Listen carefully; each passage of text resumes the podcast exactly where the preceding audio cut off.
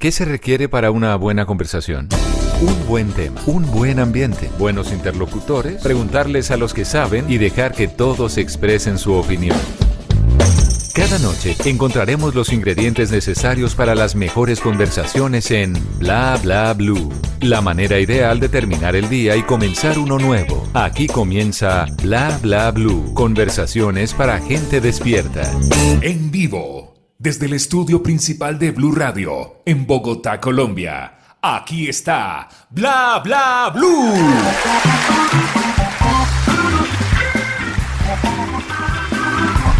¿Qué tal? ¿Qué tal todos? Bienvenidos a Bla Bla Blue, el primer talk show de la radio. Y si usted no lo escucha, pues va a ser el último. Así que le recomendamos a sus familiares y amigos que se peguen a Bla Bla Blue a partir de las 10 de la noche y hasta la 1 de la mañana.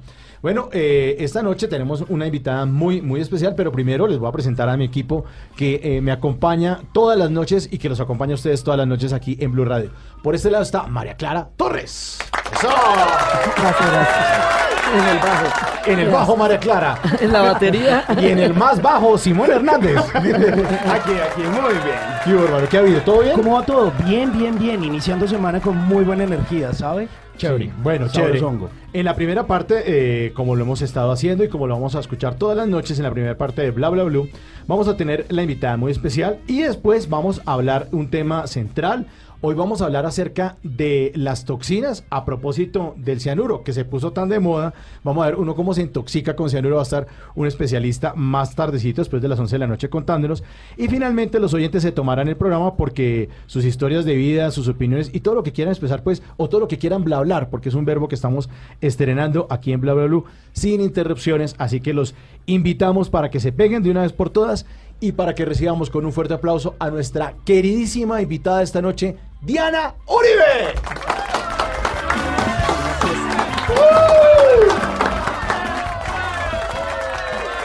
So, Diana, bienvenida a Bla Bla Blue. Ay, muchas gracias, muy contenta de estar aquí, bacanísimo. Pues bacán. Nosotros no acabamos de la dicha. o sea, eh, yo hoy me mandé a afeitar todo. Y dije, no, es que tiene que ir Diana. Yo también, yo también. todo? El pelo y todo, por favor. Yo sí, como soy amiga de ella hace rato, Sí. estaba más contenta que ustedes, pero ella me conoce así despelucada, entonces así bien. bueno, Diana está en una fase de su vida que yo creo que es una, una constante y es la reinvención.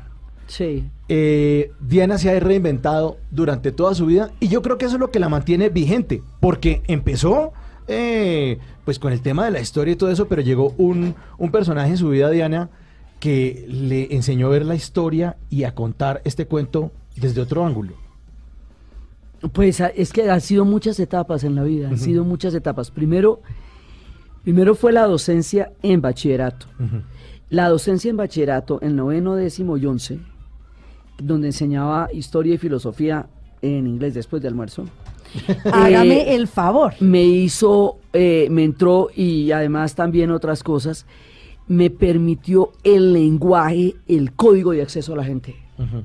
Sí, esa era la clave. Esa era la clave, Clave. porque para poderles enseñar a los adolescentes y que tuviera sentido, usted cuando eh, trabaja con adolescentes, si quiere que el adolescente lo respete a usted, usted tiene que respetar y entender los códigos de ellos. Es la primera premisa, respételo si quiere que lo respeten. Entonces en esa época había que entender cuál era la jugada de ellos. Y la jugada de ellos era MTV, era Mm. Prince, era Michael Jackson. O sea, son esos ochentas así tremendos. Los que nos gustan, No, Mauricio. y además claro. que, eh, digamos, en noveno, en décimo, no- noveno, décimo, once. Los de décimo todavía oían rock sinfónico, como yo. Ujú, Claro. Los de noveno, está, los de los de décimo estaban escuchando a YouTube, Depeche Mode, y ahí descubrí a YouTube que eso fue Que, una que fiebre. ya- vamos ya a hablar de veremos. eso, ya veremos. Pero los de noveno eran los primeros metaleros No. estaba entrando el metal. Y también era el tiempo del breakdance. Entonces yo me metí en toda esa jugada para, y, a- y volví a estudiar la carrera día a día para prepararla para enseñársela a los pelados. Esa fue, digamos, como la primera, eh, la primera reinvención, ¿no? Cuando uno sale y, y tr- transforma todo lo que estudió porque los adolescentes, aunque no parezcan, son seres existenciales. O sea, ellos sí se están preguntando un montón de cosas, Ellos quieren cambiar el mundo. pero además se están preguntando cosas, porque es un momento en que surgen las preguntas. Entonces la filosofía era un muy buen camino para, para entrar en, en un mundo que ellos se están preguntando. O sea que esa gente que ahorita está diciendo, uy, ese reggaetón tan horrible, ¿qué, qué es esa vaina? Sin letras, sin sentido. Eh, no está manejando los códigos de la juventud. No está manejando los Y no le está llegando como le debería llegar. No, baila y verá. Baila y verá que eso es distinto cuando se baila. Diana, pero usted Entonces- cómo hizo, o sea, eh, digamos la historia, uno siempre la ha visto como algo un poquito árido. Y bueno, ni Es que para mí no es árido, es que para mí no. la, la historia toda la vida ha sido una pasión, digamos, como la gracia que me, a mí ha pasado en la vida, que es de un agradecimiento muy grande, es que yo haya terminado ganándome la vida con lo que más me gusta. Es como, digamos, como si usted tuviera una afición por la que después terminaran pagándole. Ah, Yo, yo solita, también. Por ejemplo, radio. Por ejemplo, ejemplo. radio, por ejemplo, ejemplo, que a uno radio. le paguen por echar carreta, por bla, bla, bla, bla, bla, bla. Imagínese. Y vea, Exactamente. Entonces yo, en el colegio, yo me aprendí la guerra civil española sola. Desde que vi una película que se llamaba Morir a Madrid. Y me la aprendí sola, pero ¿con quién hablaba yo de esa vaina? Era pues con mi papá. Mi papá era como el partner para eso. Y aprendí los poetas y me aprendí. Y era una, una locura con la historia. Yo siempre sentí que había una conexión entre lo que estaba pasando en la historia y mi vida. Siempre sentí eso, nunca sentí que fueran cosas que estuvieran separadas. Como por ejemplo, ¿qué cosas de la historia? Por ejemplo, mi papá cuando nosotros éramos chiquitos nos obligó a quedarnos despiertos y nos obligó, a pesar de que mi mamá decía que estábamos ya profundos, ellos tienen que estar despiertos porque el hombre va a llegar a la luna. Y aunque todavía no lo terminen de entender y sean muy chiquitos, van a poder recordar esto el resto de la vida. Y a mí se me quedó esa, la importancia de ser testigo de la historia. O sea, la importancia de estar ahí y eso para mí sería siempre un referente, o sea, ver uno caer el muro de Berlín. O sea, una, una cosa loca, o sea, i- una cosa impresionante. Entonces siempre la historia para mí fue una, una delicia, una verdadera delicia. A mí me regalaron a los 14 años una enciclopedia de historia de Navidad. El tomo quinto era la Revolución Francesa, me acuerdo, una, una enciclopedia de Pirene. Y, y eso fue el mejor regalo que me podían dar a mí, era una enciclopedia de historia. Pues digamos, entonces yo siempre fui como rockera y enamorada de la historia. Y, y las dos cosas eran para mí grandes pasiones, han sido y, sí- siguen siendo. Mao, pero rockera y no le hemos puesto música. No, imagínese. ¿Qué, qué, qué, qué- qué quiere oír, Diana? Pero mire, yo en este momento tengo la aguja pegada con Queen. Sí, con todos, yo creo, ¿no? Yo tengo la aguja pegada con Queen, además porque primero me encantó la reproducción de Live Aid. Sí, es que la hicieron Y, y magistralmente, además, ¿no? mire, yo me acuerdo cuando me contaron, es que yo tengo, yo me acuerdo, la primera vez que tuve a Night of the Opera, Sí, el señora. disco en mis manos, Sí. yo me acuerdo de eso, Night at the Opera. porque en el colegio yo oía 10 horas de rock diarias con dos amigas y vivíamos, en, yo me tiré la- el año cuarto de bachillerato por Eric Clapton y, y por álgebra. Era una cosa o la otra. Entonces, eh, pues en mi vida, el- pues realmente era Eric Clapton, si me tocaba escoger. Claro, Entonces yo dormía con las carátulas de los acetatos. abrazada. Sí, entonces, por ejemplo, cuando yo veo por primera vez y escucho Queen, pues a ver, ¿esto qué quiere decir? ¿Uno cómo lo clasifica? Y me acuerdo el día que me contaron que Freddie Mercury tenía sida, la tristeza, la tristeza, la tristeza. Yo decía, pero.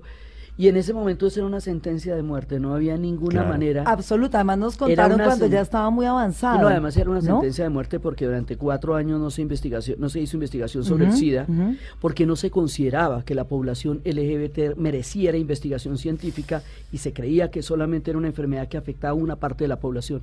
Eso es un crimen de la historia que sigue estando ahí. Entonces, cuando a mí me contaron eso, yo me acuerdo la tristeza tan impresionante, tan impresionante, y cuando él murió, como para mí y hasta ahora, es la voz más fantástica de toda la historia del rock. Tipo un genio maravilloso. Entonces no ando con la aguja pegada. Sí, y ando, y ando con Queen, además como queriéndolo, como lo he querido toda la vida. Damas y caballeros, aquí está Queen. Y en la película La recreación de Bohemian Rhapsody es Es maravilloso que le cuenten a uno cómo la hacen, ¿no? Es maravilloso. y cómo le copia la banda a él, que eso me pareció, o sea, un, man- un genio de esos y que la banda le siga. Y él tenía clarísimo qué quería, ¿no? Sí. Entonces, no, no es por ahí, no es por ahí. Más, deme más, deme más. Y el fenómeno de que en esa época a los críticos no les gustaba Queen y todo el mundo los adoraba. Y ahora a la crítica no le gusta la película y todos la adoramos. O sea, sigue siendo Todos así. la adoramos. Y otra vez vuelvo y repito, ahora la cri- a la hora crítica no le gusta el reggaetón y hay muchos que sí la adoran. Entonces, bueno, pues eso sí, eso son cosas, caminos distintos parece. Pero Ahí está. Queen sí. en Bla Bla Blue.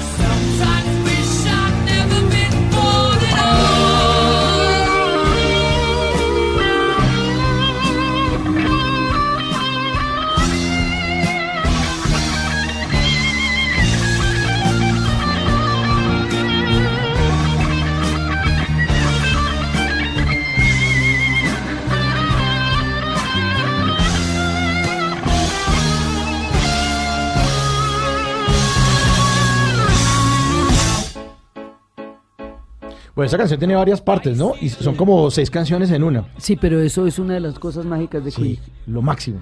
Sí, toda la, la capacidad de, de inventar y de innovar y de... Para él no existían horizontes en la música, o sea, todo, todo no había barreras, no había límites. La música era un todo, Pero, era una gran posibilidad. Claro, Diana, pero además él involucra varias cosas importantísimas para su vida dentro de esta canción, ¿no? Y es la temática religiosa que aprendió de sus padres y que eran involucrando, zoroastristas, ¿no? sí. Y, y también le estaba contando yo a María Clara que aparte de, aparte de Bohemian Rhapsody, para mí Innuendo fue una canción desgarradora porque es el testimonio, él ya no sale en el video de Innuendo, ya no puede. Mm. Pero, pero la letra es el testimonio de, y también son cinco canciones en una, si hay alguna justicia debajo de la tierra, si hay alguna razón para vivir o, o morir, si estamos condicionados por la fe, por la religión, es un- son muy profundas, muy profundas y muy hermosas las letras de Queen. O sea, no, yo que soy como tan aficionada de las letras, a mí hay una canción que se llama Lily of the Valley, que es un poema maravilloso, sí, o sea, yo lo he amado muchísimo y volverlo a ver me ha estremecido. La vi la primera vez, o sea, yo las películas me las aprendo. Y esta la voy a ver muchas veces. Sí, seguramente. bueno, y en otra de las reinvenciones de Diana Uribe, esto estuvo ya la faceta donde empezó a trabajar en radio, en Radionet hace tantos años. ¿Hace cuántos años empezó en? Eh, en- salimos al aire el 20 de enero de 1997. Eh, después de, una, de un mes de señal de prueba, Radionet fue una super escuela, una escuela muy grande. Justo nos encontramos ahora con un compañero, con Carlos Barragán, y siempre nos reconocemos. Todos los que fuimos Radionet quedamos como hermanados de por vida. Sí, son como un Sí. clan, Es un ¿no? clan. Se adoran, Es un clan, almuerzan, es de una todo. cosa impresionante. Sí. Y entonces es que fue un, una escuela en donde todos nos enseñamos todo. Y a mí me tocó aprender periodismo con gente como Carlos Alberto Chica. O sea, me tocó aprender con la gente más fantástica del periodismo en esa época. Pero usted cómo la Garzón. llevaron, Diana? O sea, ¿qué es lo que Pues le mire, tocaba hacer originalmente? Una vez hubo una fiesta Y en esa fiesta, Que a usted casi no le gusta rumbear, ¿no? imagínese. Y entonces yo sabía mucho, mucho, mucho de Yugoslavia, porque a mí me empezó a doler lo que pasaba en Yugoslavia. Yo decía, ¿por qué nadie habla de eso? Es, es algo muy grave lo que está pasando. Y me la aprendí. Me- est- estudié reino por reino, imperio por imperio, tiempo por tiempo. Y entonces resulta que un día fui a una fiesta y me dijeron, háblenos de Yugoslavia. Y yo, no, pero yo vine a rumbear. O sea, entonces, yo, no, eh, yo vine a bailar. Yo, no, háblenos de Yugoslavia y la sacamos a bailar. Y entonces yo les hablé de Yugoslavia y acto seguido después, Yamida Mat dice que, que estaba muy bravo porque los periodistas no entendían los comunicados que llegaban de Yugoslavia porque había serbio-croatas, serbio-bosnios, musulmanes, ortodoxos. Era, era, es uno de los conflictos más complejos que hay. Y entonces en esa fiesta estaba una mujer que es eh, muy amiga de Pilar, de Pilar, la esposa de Yamid. Ujú. Y le dijo, yo tengo la persona que sabe de Yugoslavia. Entonces él me llamó, mi esposo eh, que murió hace seis años, en esa época me decía, cuando se vuelva famosa la llame Yamida Mat, que es muy curioso porque nunca, ese era el nombre que decía, y justo así, yo pensé que me había dicho, si no es porque me llama al externado, donde yo trabajaba en esa época, yo hubiera creído que era una pega, pues. Y entonces me dijo, no, entonces yo fui a, la, a CMI y en el noticiero les hice una conferencia sobre Yugoslavia, otro sobre el conflicto árabe-israelí, otra sobre Mandela, la salida de la cárcel, Chiapas, las, las cosas que en ese momento estaba enseñando en la universidad.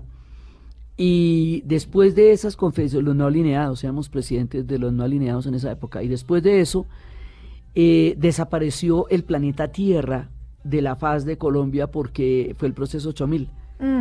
Ahí pasan dos años. Y a los dos años, Yamid abre Radionet cuando en ese momento, 24 horas de noticias, cuando en ese momento era CNN, 24 horas de noticias, Sí. y yo lo llamé y me hizo una, me dijo, me hizo una entrevista y me dijo, mire, véngase el martes, el jueves, el martes, el jueves, hablemos del conflicto árabe-israelí. Y yo les, les eché la conferencia al equipo Radionet.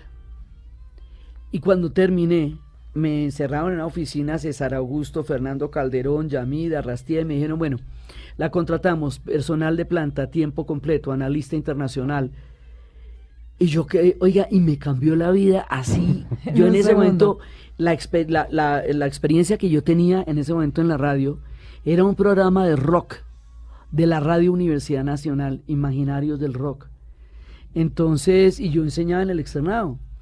Y de pronto me cambió la vida y entro yo en radio y yo le dije, espera un momentico, le digo a mi esposo porque esto está... eh, Tiene que momentico". madrugar. Ay, además. El, que le Sí. dijo, Claro. después de que él lo había vaticinado. No, y, y mi esposo me dijo, montese, montese de una. Claro, de una. Y entonces yo, yo, qué bueno.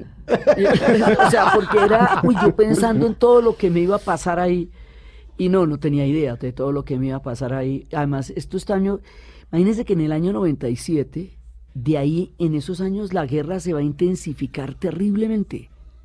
Entonces, entrar a la radio cuando estaba pasando una cosa tan tan delicada en este país era, eh, uy, las noticias eran eran muy fuertes en Claro, esa época. Diana, Uy. además que usted en el 99, usted todavía estaba en Radionet y le tocó la muerte de Jaime Garzón. Sí, a mí sí me tocó eso. ¿Cómo vivió ese momento? Eso ¿Cómo fue de las cosas más malucas que me ha pasado a mí, como de las cosas más desagradables y más horribles y más tristes y más trágicas. Es casi una de esas cosas que uno borra del duelo en el alma, porque nosotros llevamos cuatro años trabajando juntos. Y pues Garzón era, pues trabajar con él y además todo la... Él era muy buen pana, muy buen amigo, muy buen tipo. Y, y conmigo, me acuerdo el día que me conoció, éramos 120 en Radionet. Y se acercó y me dijo, ¿usted es la inteligente? Qué belleza.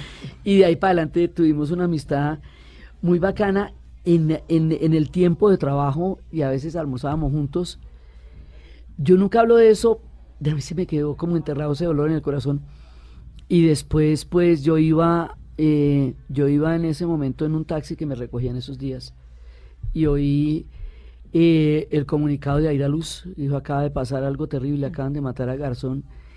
Y yo lloraba y lloraba y lloraba y lloraba y cuando llegué eso estaba, eso era, era una cosa muy terrible lo que pasó ahí y, y Garzón era, digamos, Garzón tenía la voz literalmente de los que no tenían voz, o sea, Garzón hablaba lo que nadie podía hablar. No solamente en Colombia, sino también en la emisora.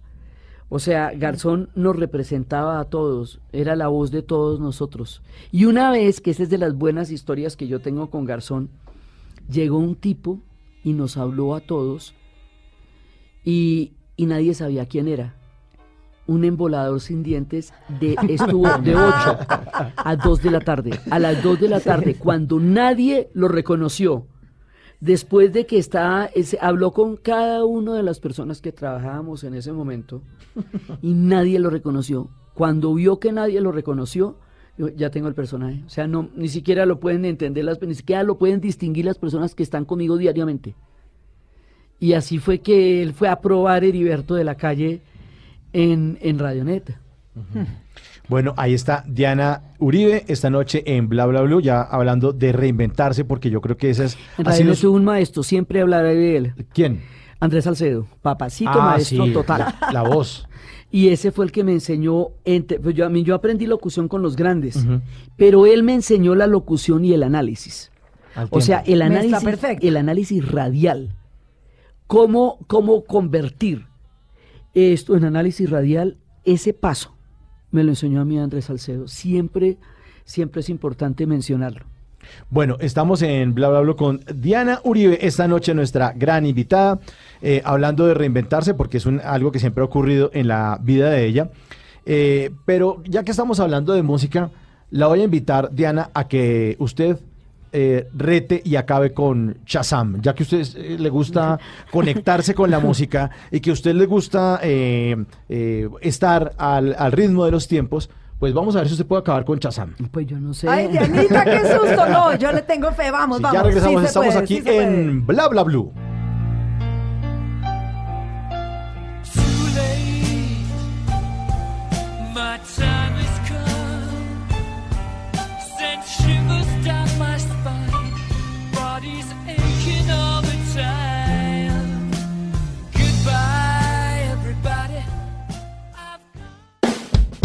Bla bla blue. Porque en la noche la única que no se cansa es la lengua.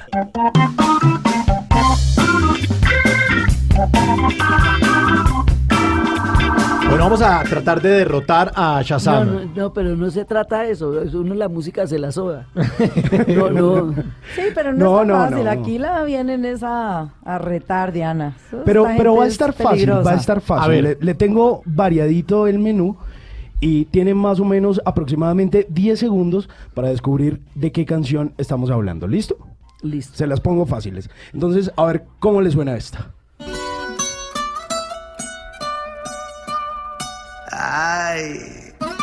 Fonzie! DY! ¿Nada? ¿No le suena por ningún lado? a no. pesar de que haya sonado por todo lado. No lo piense rápido. pi- No, no, no, no, no me suena. Piénselo El despacito. Despacito, Piénselo despacito, suavecito. no lo piense rápido. Des... ¿No? No, necesito un poquito más. A ver, A ver, otra poquito. vez.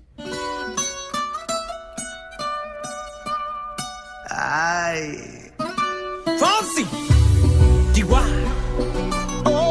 Los oyentes deben estar haciendo una fuerza horrible. Imagínense todos. Diana soplándole. La canción más escuchada del 2016. Eh, ¿No? ¿Se da? ¿O se la pongo otra vez? pues, Pero es que necesito Déjele otro, que le necesito otro acorde. coro. otro Es que acorde. es más malo si no. No, es que por 10 tengo otro segundos- acorde. ¿No? No, es el único que tengo en el menú. Ah. Bueno, no, no, no la tengo, no la tengo. No la tiene Despacito de Luis Fonsi Ah, bueno, despacito, esa se oía. Sí, pues claro. Pero no, pero no. No, Esta se oía, esta ciudad está en Croacia, oiga. Ah, Pues por eso, En imagínense. Croacia. Pero, pero yo no la es que tenía. el comienzo es muy difícil. No, pero le voy a poner una más fácil. A ¿listo? ver. Va, escúchese esto.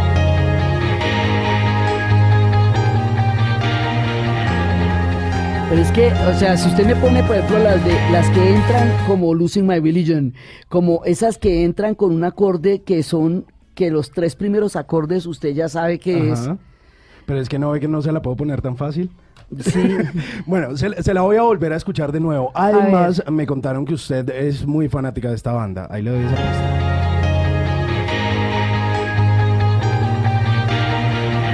No, pero déjeme oír más, déjeme oír más porque no la, no la. Le ganó ¿No? Shazam. ¿No? Le ganó No, Shazam. no, pero no, no, no, no, no, es que no hay, o sea, Esta nosotros Sí, pues es de YouTube, déjela pero ¿cuál? O exacto. sea- ¿Cuál canción? ¿Cuál era? Es City of Blinding Lights. No, pero No, es que- No, hombre, no. pero póngame Ah, por sí. eso, póngame With or Without You, póngame. Sí, hombre. Pero Sí, no, y ahorita- es que... y ahora se la o pongo sea, completa. póngame, no, póngame Sunday, No, Bloody Sunday. Pero póngame- voy, voy- Ah. voy a ser más benévolo. A ver. la, A la voy a ver. consentir con esta. A A ver, ver. vaya. Bueno, hoy sí, obviamente, pues Pink Floyd, Ah, Another Brick in the Wall. Another Brick in the Wall. Sí, Muy sí, sí, bien, muy bien. listo. Vamos, entonces vamos. Diana 1, Chazam 2. Listo, vamos a ver cómo le va con esta.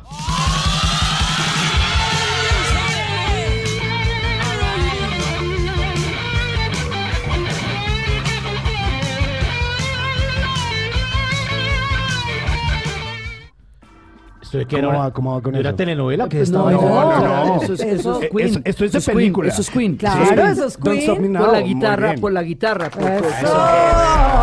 Eso es Bueno. Chazam 2, Diana 2. No, Shazam 2, Diana 3, porque ya dijo YouTube. Sí. Sí, por eso. Ah, no, no, sí, sí, sí, tiene toda la razón. Bueno, vamos con la quinta. A ver. Es Michael Jackson.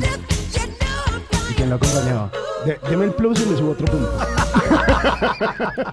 Va- Vuélvasela a poner, vuélvasela a poner.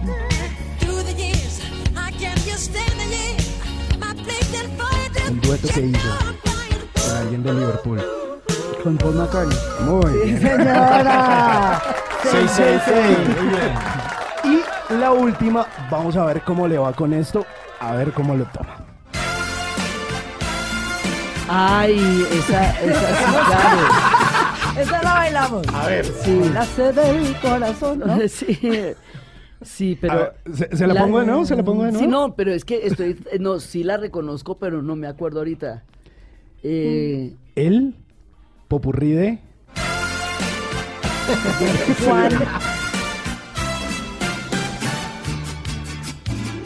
Sí, pero eso es otra onda, eso es Juan Sí, Gabriel. sí, Eso, esto es, Juan sí, Gabriel, es el famoso popurrí de Juan Gabriel, pero interpretado por Pandora.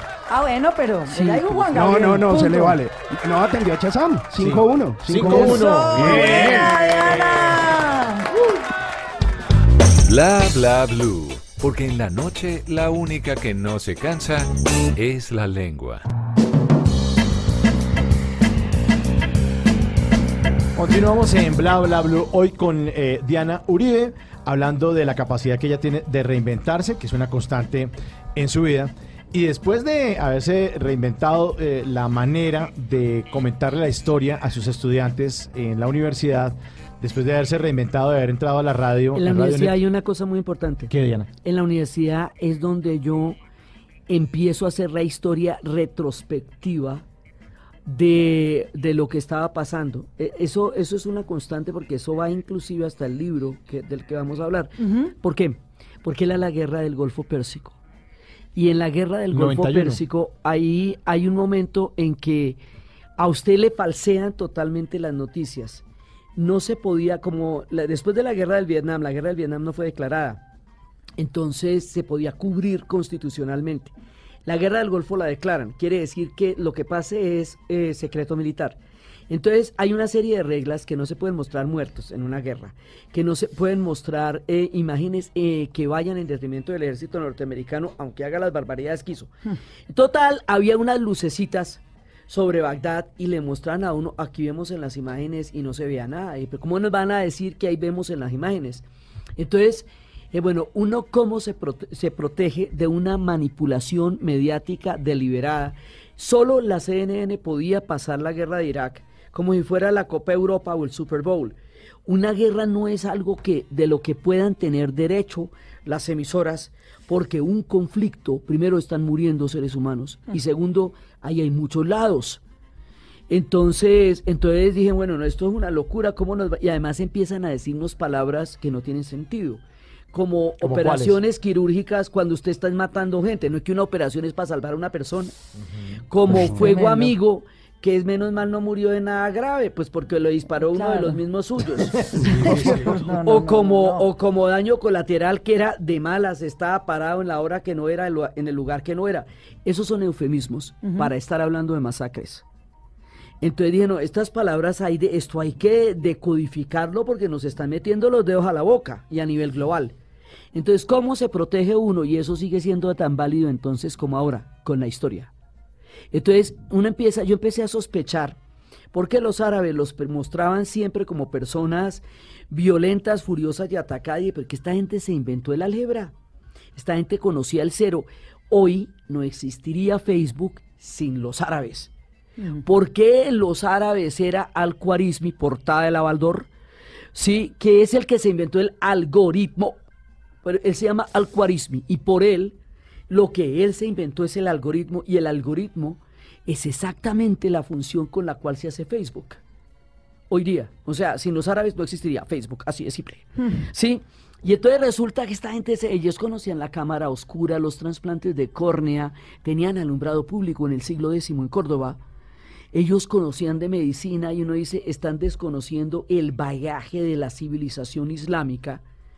Y eso es un viejo truco, borrar la valía de un pueblo cuando se le va a masacrar. Entonces empecé, y claro, si usted se pone a estudiar los árabes de para atrás, se le aparece la escritura. Porque si le aparece a Siria, Babilonia, Caldea. Luego fue el golpe de Estado a Gorbachev.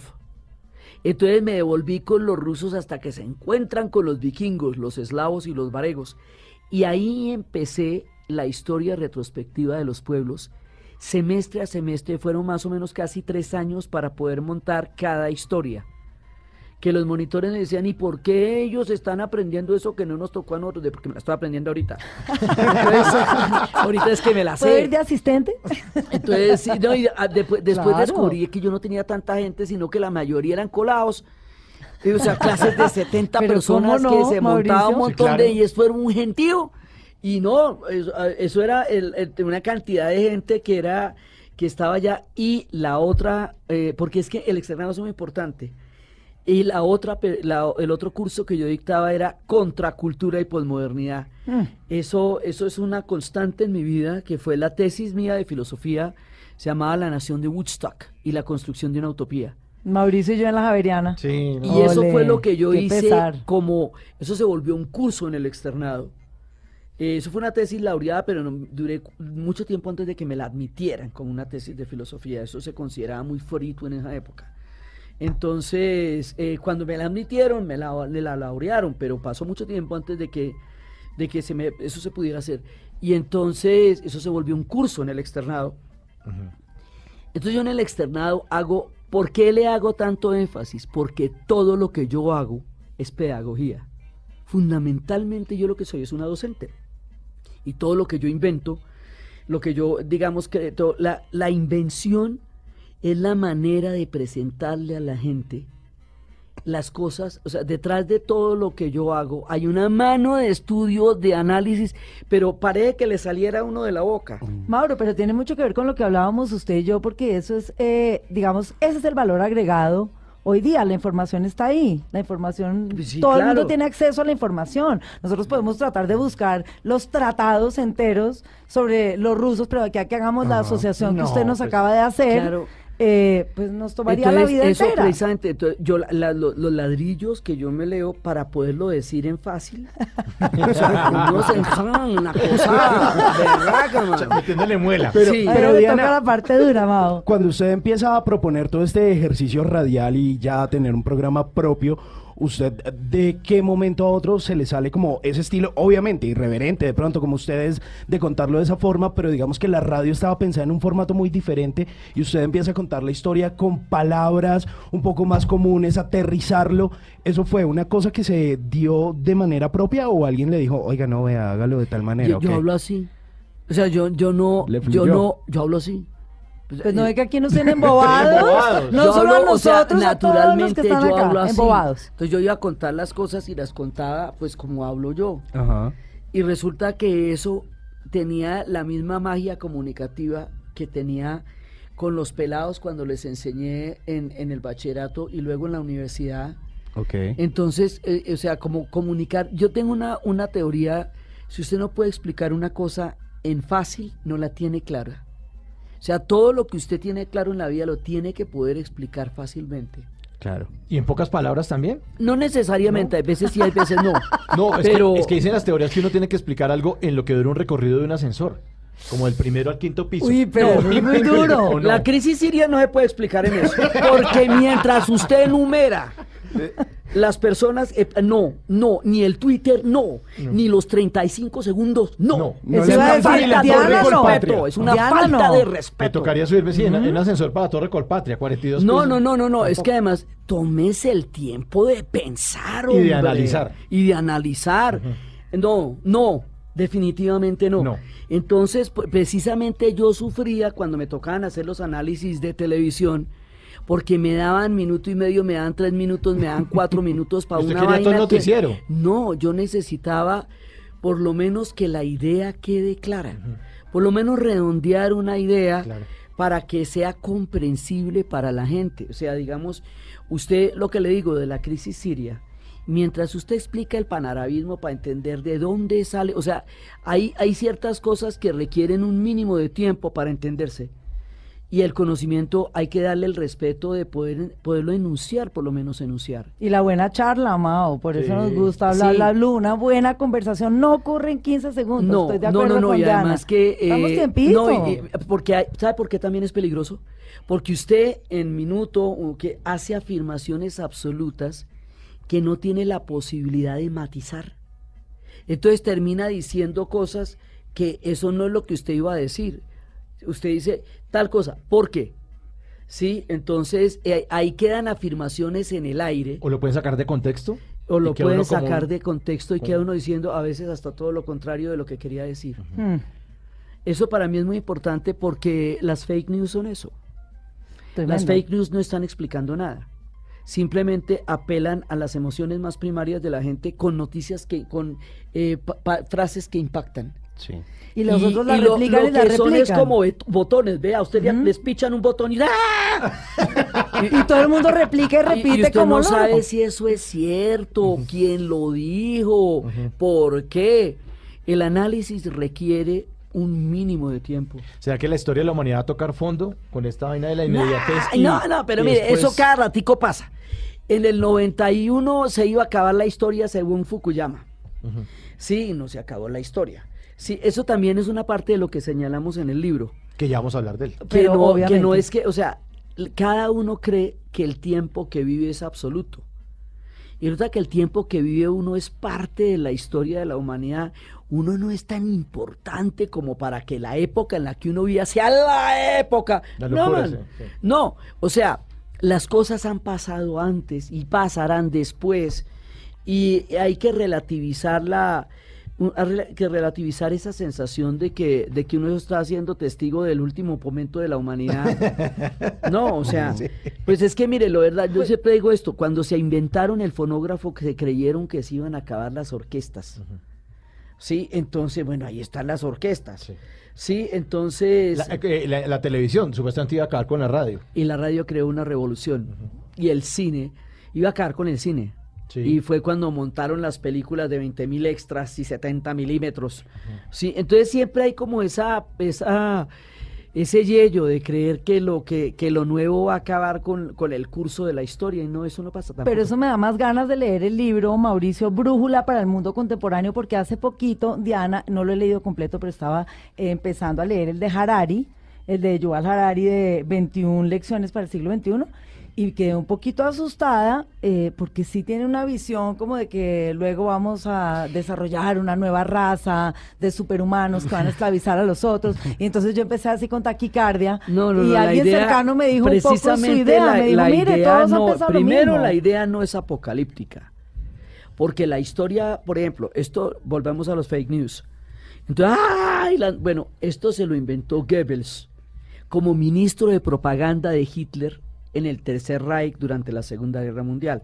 Es deliberadamente llenar los medios de comunicación de mentiras para movilizar a la gente con respecto al odio. Y en ese caso fue el odio contra la comunidad judía, el antisemitismo, era el mensaje que mandaba Goebbels y el resultado de eso fue el holocausto.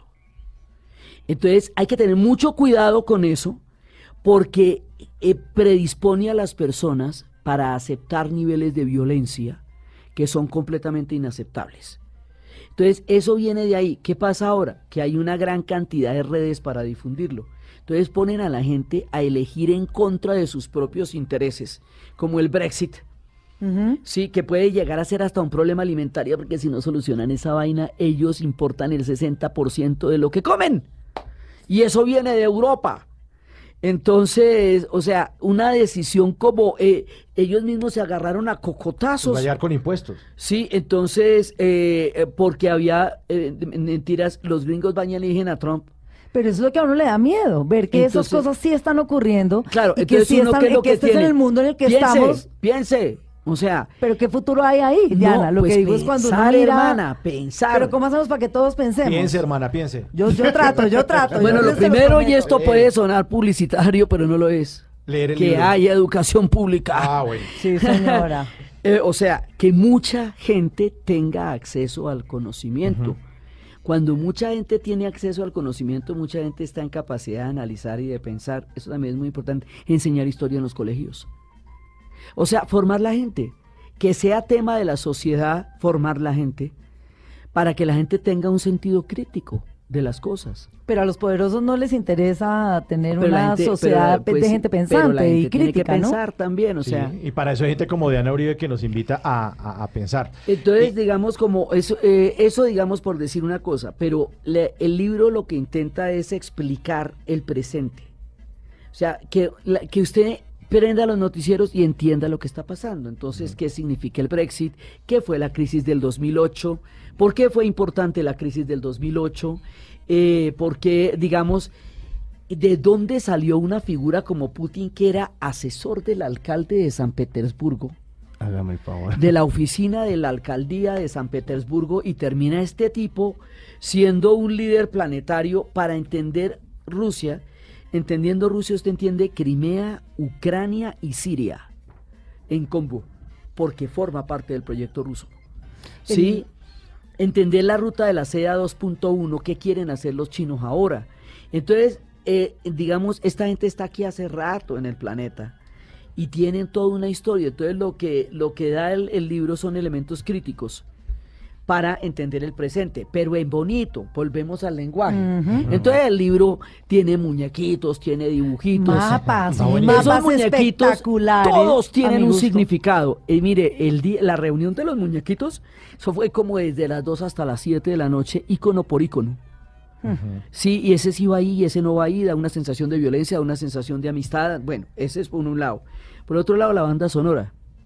Sí, aquí- eso viene con un CD, ¿no? Sí, pues es que ese sí tiene 16 horas de audio. Ahí es donde está, digamos, este libro es un tejido entre los textos que los escribió mi hija Alejandra Espinosa Uribe y el audio. Quiere decir que, por ejemplo, hay cosas que están más desarrolladas en los textos y otras más en el audio.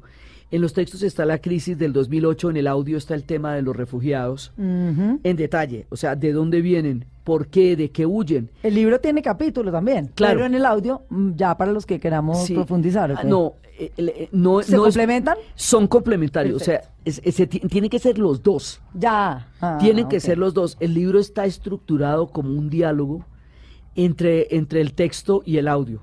Y es muy importante que sean los dos. Porque, porque eso es lo que permite, digamos, que cada uno de esos capítulos se haya dado así. Nosotros duramos un año trabajando en esto. Un año trabajando muy duro en esto y lo hicimos eh, ella y yo, pero también con el historiador que trabaja conmigo. También lo hicimos con una amiga que es una muy conocedora del Medio Oriente y vivió y vivió en carne propia y, y es una académica que conoce mucho el Medio Oriente, Patricia Osorio, trabajamos con ella, trabajamos con, con otras personas, Eh, hay mucha influencia de Víctor Currea de Lugo, tanto en la conversación que tuvimos con él, como en la misma bibliografía de los análisis y las investigaciones que ha hecho él. Eh, tengo un amigo que hizo su tesis sobre Siria, una- un doctorado que le está haciendo en Australia. Él es árabe, también la visión árabe. Eh, otro, otro amigo que es un, un panafricanista muy, muy serio, Duna, eh, que nos ayudó en el capítulo de África. Eh, así, digamos, como hay una, hay una amiga que nos metió por los bosques de la economía para poder entender esa crisis y poderla explicar. Ahí están las películas para poder ver eso. Está la música. El capítulo de los refugiados particularmente tiene una banda sonora muy bonita.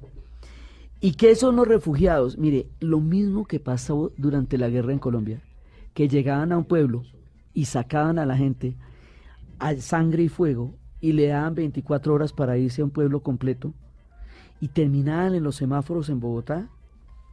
Los refugiados terminan en el Mediterráneo, Mm. pero es lo mismo.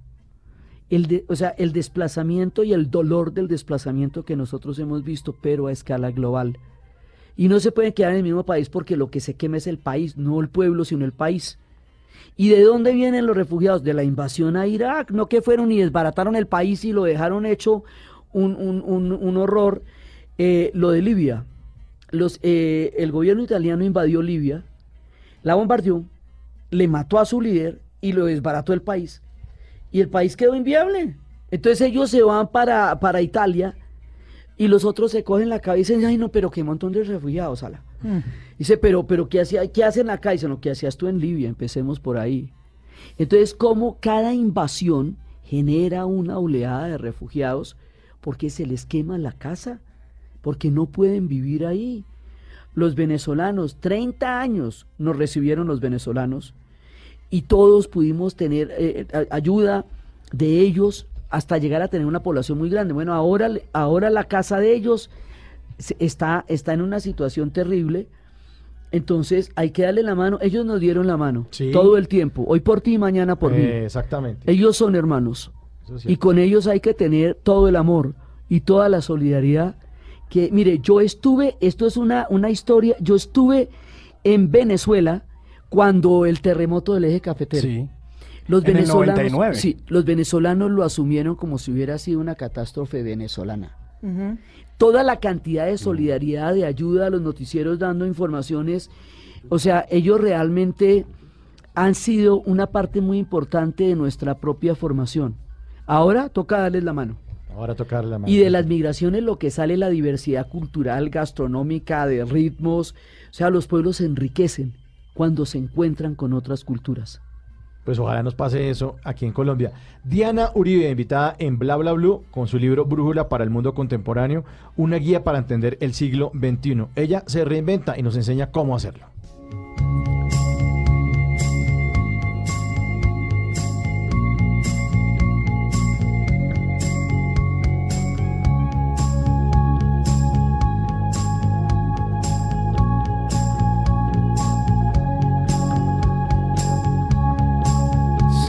Storm set in your eyes. See the thorn twist in your side. I'll wait for you.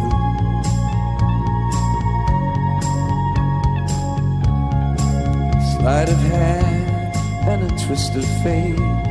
On a bed of nails, she makes me wait. And I wait without you. Without you.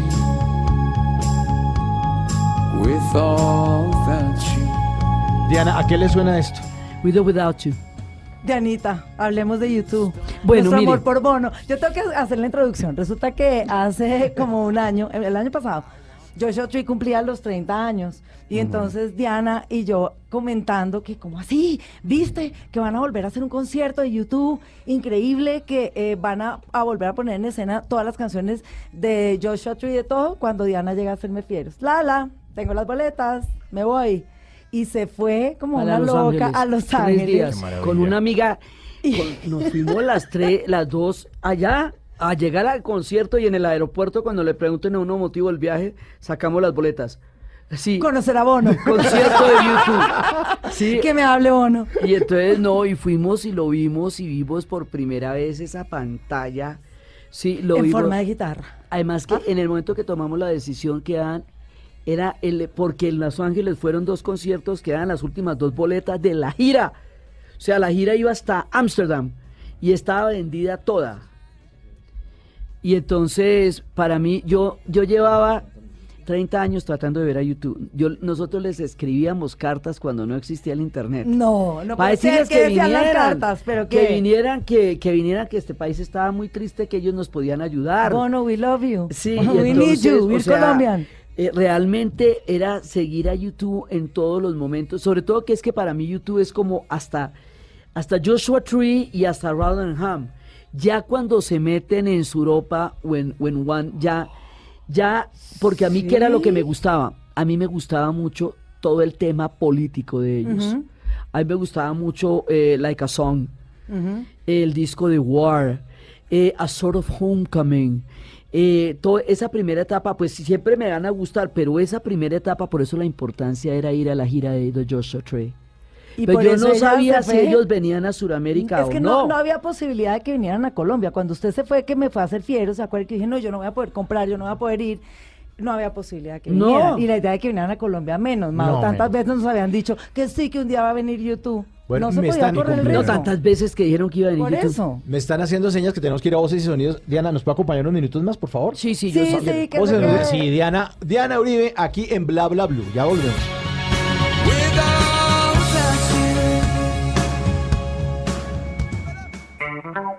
Bla bla blue. Dando de qué hablar.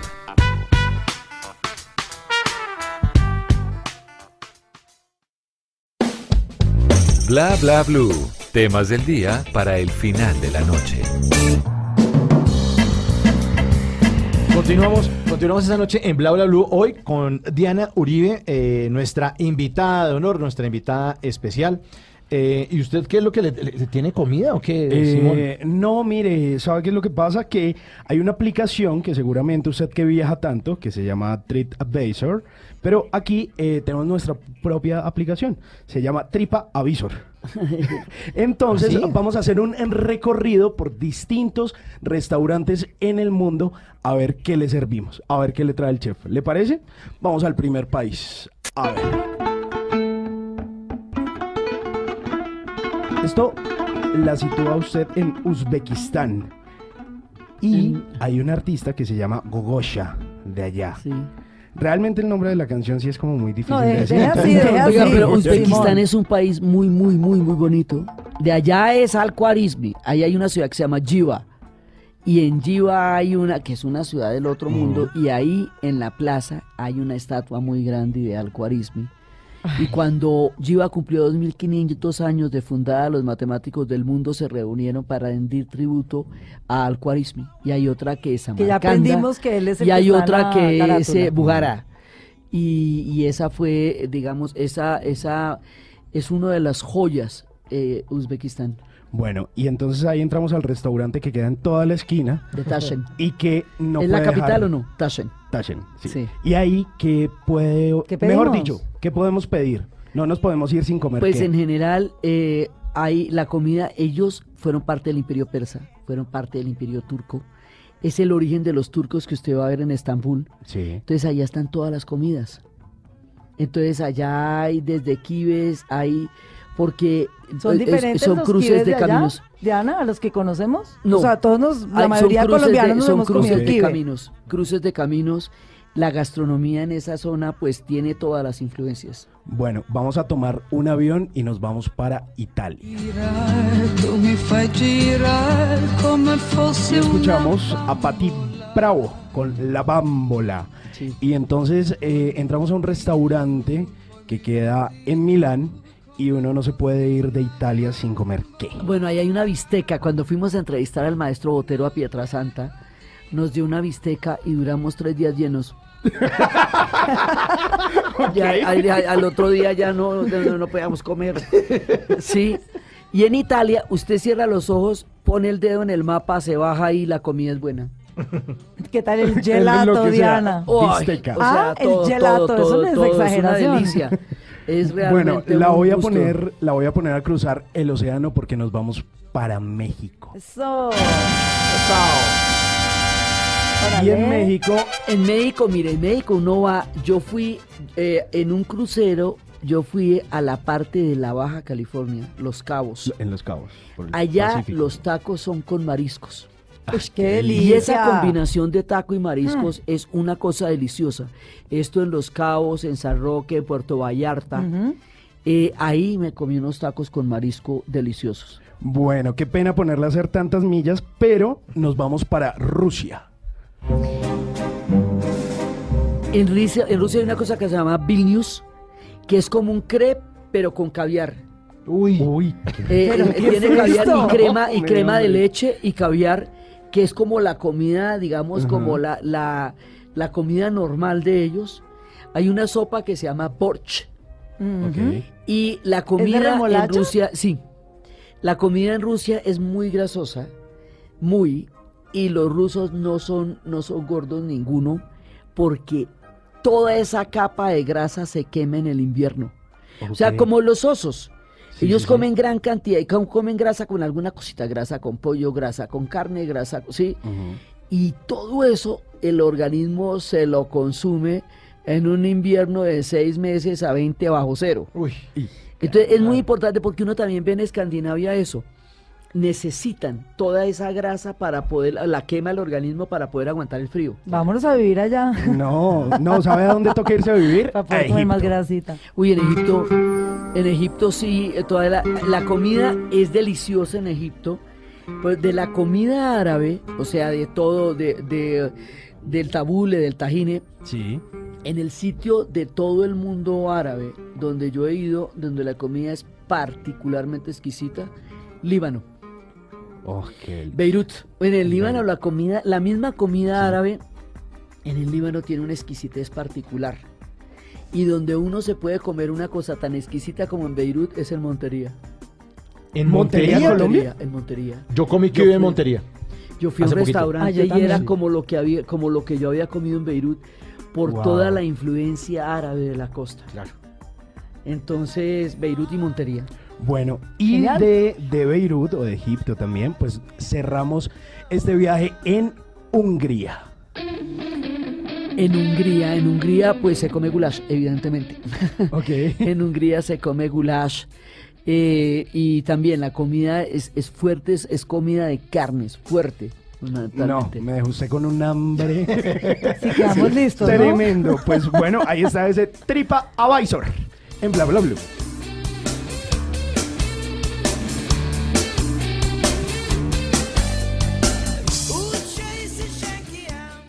Bla bla blue.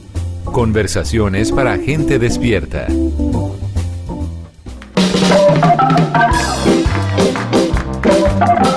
Continuamos en Bla Bla Bla con Diana Uribe, eh, una mujer que se reinventa. Ya hemos hablado de su paso por la docencia, eh, por la por Radionet, eh, por la historia del mundo, por los eh, sí es también que ha hecho de audio, por em, los libros que ha escrito, por el, su más reciente libro Brújula para el mundo contemporáneo. que se lanza para- mañana en el Museo Nacional. Sí, mañana estaremos en el Museo Nacional acompañando una guía para entender el siglo XXI y ella se reinventa con otra cosa, el podcast. Eso es la gran aventura en este momento. Está feliz, ¿no? Sí, Con estoy su muy podcast. contenta, muy, muy contenta con el podcast, eh, porque el podcast es, es como, es hecho a mano en el sentido en que la postproducción del podcast es una cosa muy delicada. Porque cuando uno trabaja en la radio, la radio asume todo. La radio asume mm, eh, editar, montar y llevar al aire. Cuando uno hace un podcast, todo le toca hacerlo a uno. Entonces, digamos, como es, es una nueva manera de mirar, sigue siendo radio, radio en Internet. Pero mm, en el podcast uno como que puede participar más a la gente, es mucho más personal. Y el podcast sale una vez que uno lo monta en las plataformas, la gente lo puede ir a la hora que sea. No Claro. está, no, no se emite en un horario particular, sino que la gente lo puede ir a las 10 de la noche y una vez que se cuelga, ahí quedó colgado. Entonces la gente puede remitirse varias veces a escucharlo y es una, es casi que una conversación más íntima por todo el tema de la producción, porque uno se sienta ahí, uno tiene que escucharlo, editarlo, mirarlo y he tenido como la, el- la, la suerte, digamos, de, de tener como dos personas a mi lado. Magic, eh, mi hijo es el director de Magic Markers, Santiago Espinosa Uribe. Buenísimo. Y mi nuera es la pionera de los podcasts en Colombia, Laura No. Rojas Aponte. Y ellos tienen una cosa que se llama Cosas de Internet. Ella ahorita trabaja para Radio Ambulante, que es, pues, el Lo- podcast. lo. Maravilloso. Entonces, ella viene trabajando en esto hace rato. Y él viene trabajando en toda la historia hace rato. Y de pronto, ¡tim! pasó lo de Caracol. Y esto que era un proyecto, que era un proyecto que sí, vamos a hacer un podcast, que chévere. Se volvió una cosa de, en bombas. Inminente, sí. tocó. Inminente, porque había que recibir la gente en alguna parte Claro. antes de que, o sea, salía el, el último programa salía el 21 de octubre. El 28 de octubre había, había que tener un sitio donde recibir la gente, porque uno no la podía dejar por ahí. Y entonces montamos un podcast, pues digamos a la velocidad del clavo, los podcasts se demoran mucho montarse por lo dispendiosos que son, son como una acuarela, son como un óleo. ¿Sí? Y entonces lo logramos montar así, a la velocidad del clavo. Y es con la historia de la radio. Y está, así, está muy divertido, está muy, muy, muy chévere. Y uno siente la gente muy cercana y la gente lo siente muy cercano a uno. Ahí hay cosas muy buenas. Hay una generación de gente que ya es de podcast que directamente entra por lo que ellos oyen. Pero hay un montón de gente que va a aprender el mundo de los podcasts porque me seguía de la radio. Sí, entonces la- la- eso no quiere, tampoco el podcast va a acabar con la radio, no. Sí, Vamos a coexistir. no, como el tema de MTV. Eh, Ah, Video Kill the Radio Star, ¿se acuerda? Sí. Ahí está ese man, con ese man yo fui a Islandia. Ay, y Dios tuvimos mío. la aventura más grande del planeta en Islandia, qué dicha. Pasó y un entonces amigo. pasó un amigo, pasó un amigo, oyentes, pasó un pasó amigo. un amigo con el que fuimos a Islandia. E Islandia es el lugar más increíble del planeta. Volvemos al podcast. No se va a acabar la radio. Mire, MTV, eh, y acuérdese la el video de Queen. claro. Video Kill the Eh, Radio o, o de- Video. Kill the Radio Star fue la canción no, con la que claro, no, y además que, decían, Radio Gaga, ya, Radio Gaga, era como la despedida con toda la nostalgia de, de Freddie Mercury de la radio. Sí. Sí, que de ahí se inspira también Lady Gaga. Y otra que se acabó fue MTV. Y ahí sigue la radio. Aquí Sí. seguimos. Entonces, o sea, pueden cambiar los, la- las frecuencias por donde se emite la radio. Pero la radio es, es la conversa de la gente por los micrófonos. La gente, o sea, lo que uno significa para un oyente es, es una voz con la que ellos se han acostumbrado, es una voz que les habla cuando están, cuando llegan a la casa a dormir, cuando están cocinando, cuando están en la, en la ciclovía. Algo que no les interrumpe la vida, sino que les acompaña en la vida que tienen. Sino que tiene diferentes maneras. El Kindle no acabó con los libros. ¿sí? O sea, coexisten las diferentes formas de llevar a cabo mensajes. Entonces, pues el podcast es el internet por la radio, es el radio por internet. Por eso es que estamos haciendo la historia para ver el tejido de cómo de las ondas hercianas vamos a llegar a lo que es un podcast. Entonces, esto es una aventura increíble. DianaUribe.fm. Es muy importante que la gente tenga la frecuencia. DianaUribe.fm. Eso está por todos lados. Está por Spotify, por iTunes. Pero si usted no tiene ninguna de esas cosas, usted simplemente.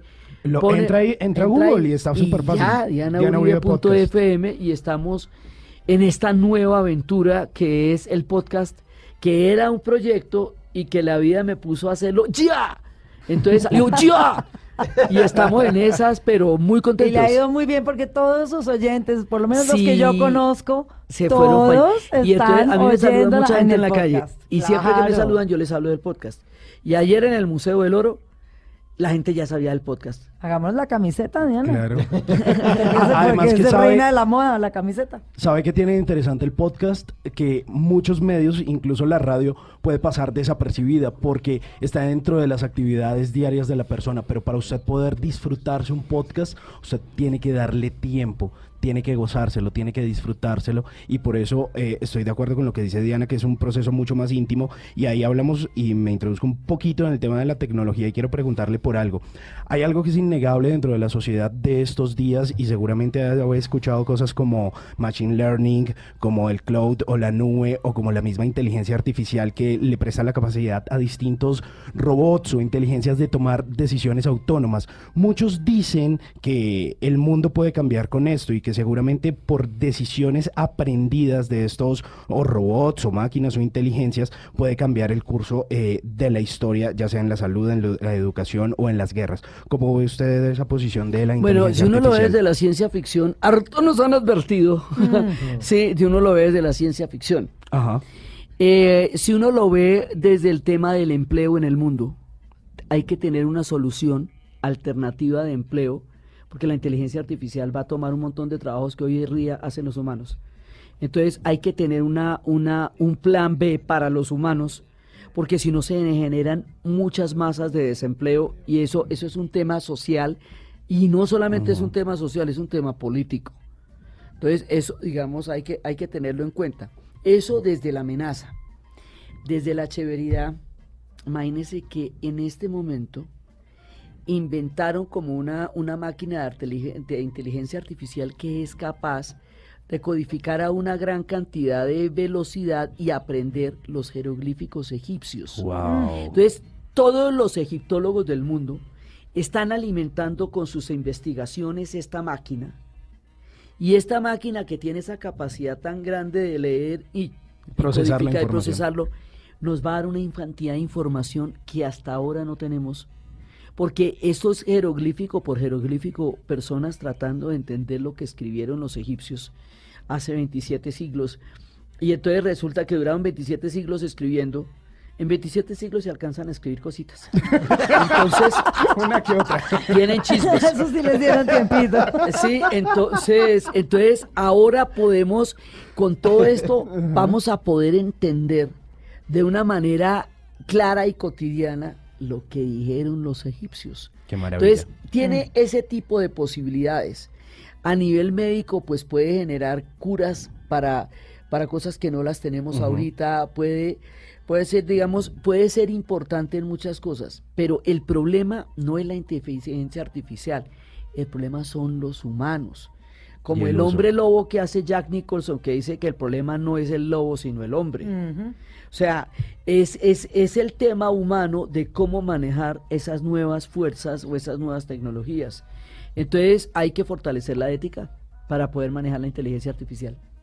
Bueno, Bueno, pues ahí buenísimo. está, ¿no? Diana Uribe, invitada en Bla Bla Blue. Nos encanta que nos haya acompañado esta noche aquí en nuestro programa eh, y además tenerla al aire en radio. Eso sí me, me encanta. A mí me encanta, la radio es de las Ah, cosas más deliciosas especial. del mundo. Es Eso sí adictiva, ¿no? Es adictiva. Sí, es adictiva. Y uno a la radio puede venir en pijama. Sí. o sea, nadie se imagina como la intimidad. Eh, por ejemplo, una de las cosas que es muy divertida de los radios con los compañeros de, de mesa Sí. es todo lo que pasa debajo de los micrófonos que no se sabe, no todas las muecas que uno se hace. Todo lo Súbale que- el volumen, meta Sí, esto. porque uno no, pues, eh, no puede hablar al micrófono, entonces todo lo que tiene que hacer está por fuera. Entonces son todas las señas, todas las miradas.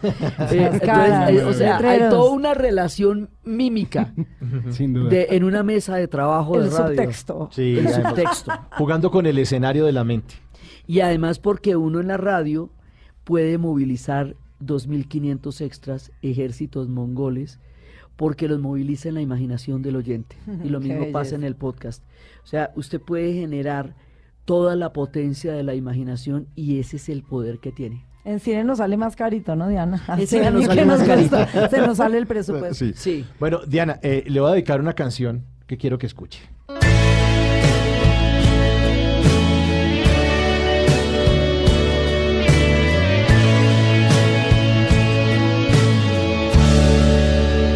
Sé que estás cansada, que has tenido un día largo y quieres apagar el mundo. Sé que todo el día he contado las horas para tenerte cerca. Sé que a veces piensas que has equivocado pasos en tu vida. Sé que a veces pienso que si no te tengo, ¿para qué más pasos? Sé que quiero que seas lo primero que vea cuando abra mis ojos. Y si te quedas esta noche, y si me abrazas en la cama, y si encaramos por fin tantas ganas de ser los testigos de nuestra Edítele lo del abrazo en la cama.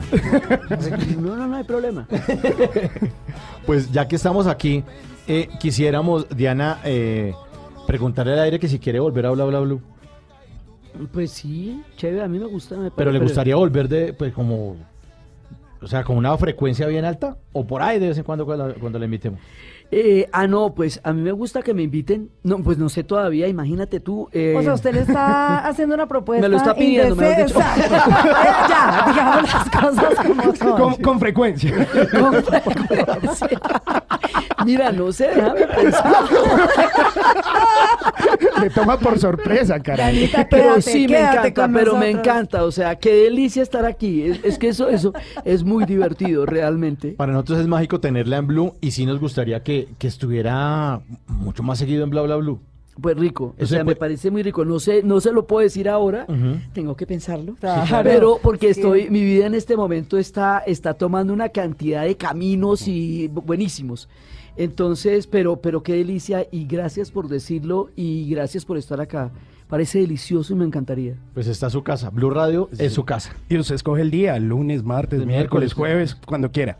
Gracias, muchas gracias, qué chimba. Dianita, te queremos. Ay, no, qué delicia, o sea, qué delicia esta conversa, qué maravilla. Hemos pasado buenísimo. Buenísimo, entonces los espero mañana Allá con la brújula y, y los espero también para que nos sigan en el podcast y los espero para seguirlos oyendo. Y yo espero que usted se lo piense.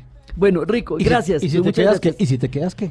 Eh, Si me quedo qué, pues nos divertimos. Eso, Eso, la bien. pasamos bueno. Diana Uribe Claro que en. Bla Bla Blue. Y si te quedas esta noche, y si me abrazas en la cama, y si encaramos por fin tantas ganas de ser los testigos de nuestras mañanas. De minha parte estou disposta a desnudar o pensamento e ser dona da sua paixão, ser sua roupa, sua pele, final e começo. E se você ficar à noite, Y si te quedas que, se você ficar, y si te quedas, si te quedas. Bla bla blue. Dando de qué hablar.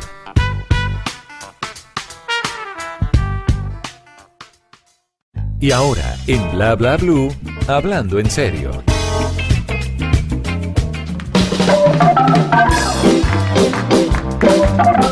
Y a esta hora vamos a empezar a hablar en serio eh, con un tema que tiene que ver con la intoxicación y con el cianuro.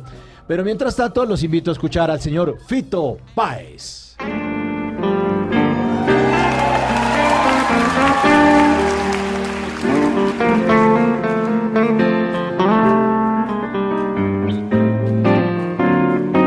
giros, existe un cielo y un estado de. El entorno de persona a persona. Giros, dar media vuelta y ver qué pasa allá afuera. No todo el mundo tiene primavera.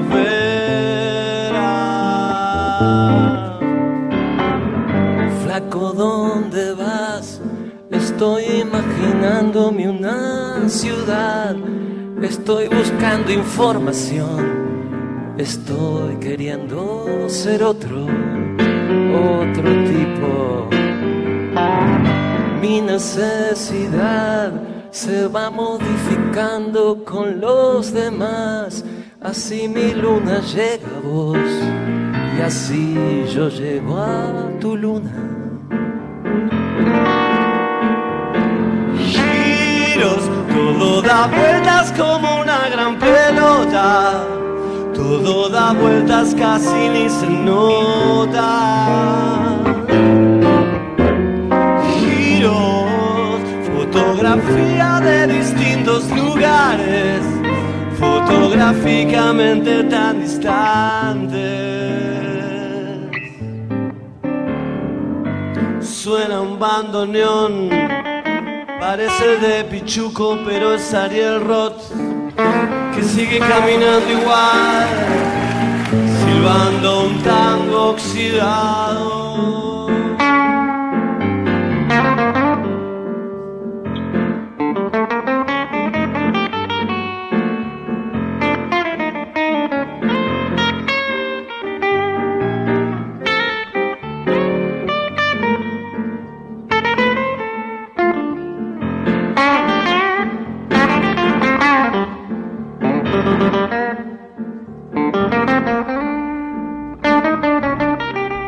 Nos devolvemos a 1984 para escuchar el segundo álbum de Fito Páez, mucho mejor que del 63, como se llamó su primer álbum, pero en una versión en vivo, acompañado también de un gigante del rock en español como lo es Ariel Roth, que también hermano precisamente de Cecilia Roth, que Roth, estuvo sí. Roth, perdón, sí, Que que estuvo fue casada, ¿no? estuvo casada con, Con Fito Fito, Páez y que por ahí hay una historia bien misteriosa y hay un par de canciones con unos mensajes implícitos dedicados a ella. Pues ahí acompañada a Ariel Roth, que también estuvo por acá en el Festival Centro hace un par de años, que hizo parte de Los Rodríguez junto a Julián Infante y Andrés Calamaro. Calamaro. que era una banda bellísima y bueno, pues hace parte de la historia musical. Hoy que es- vamos a hablar con un invitado tremendo, ¿no? Cómo da de vueltas la vida. ¿Cómo da giros la vida? Sí, señor. Excelente, Ariel.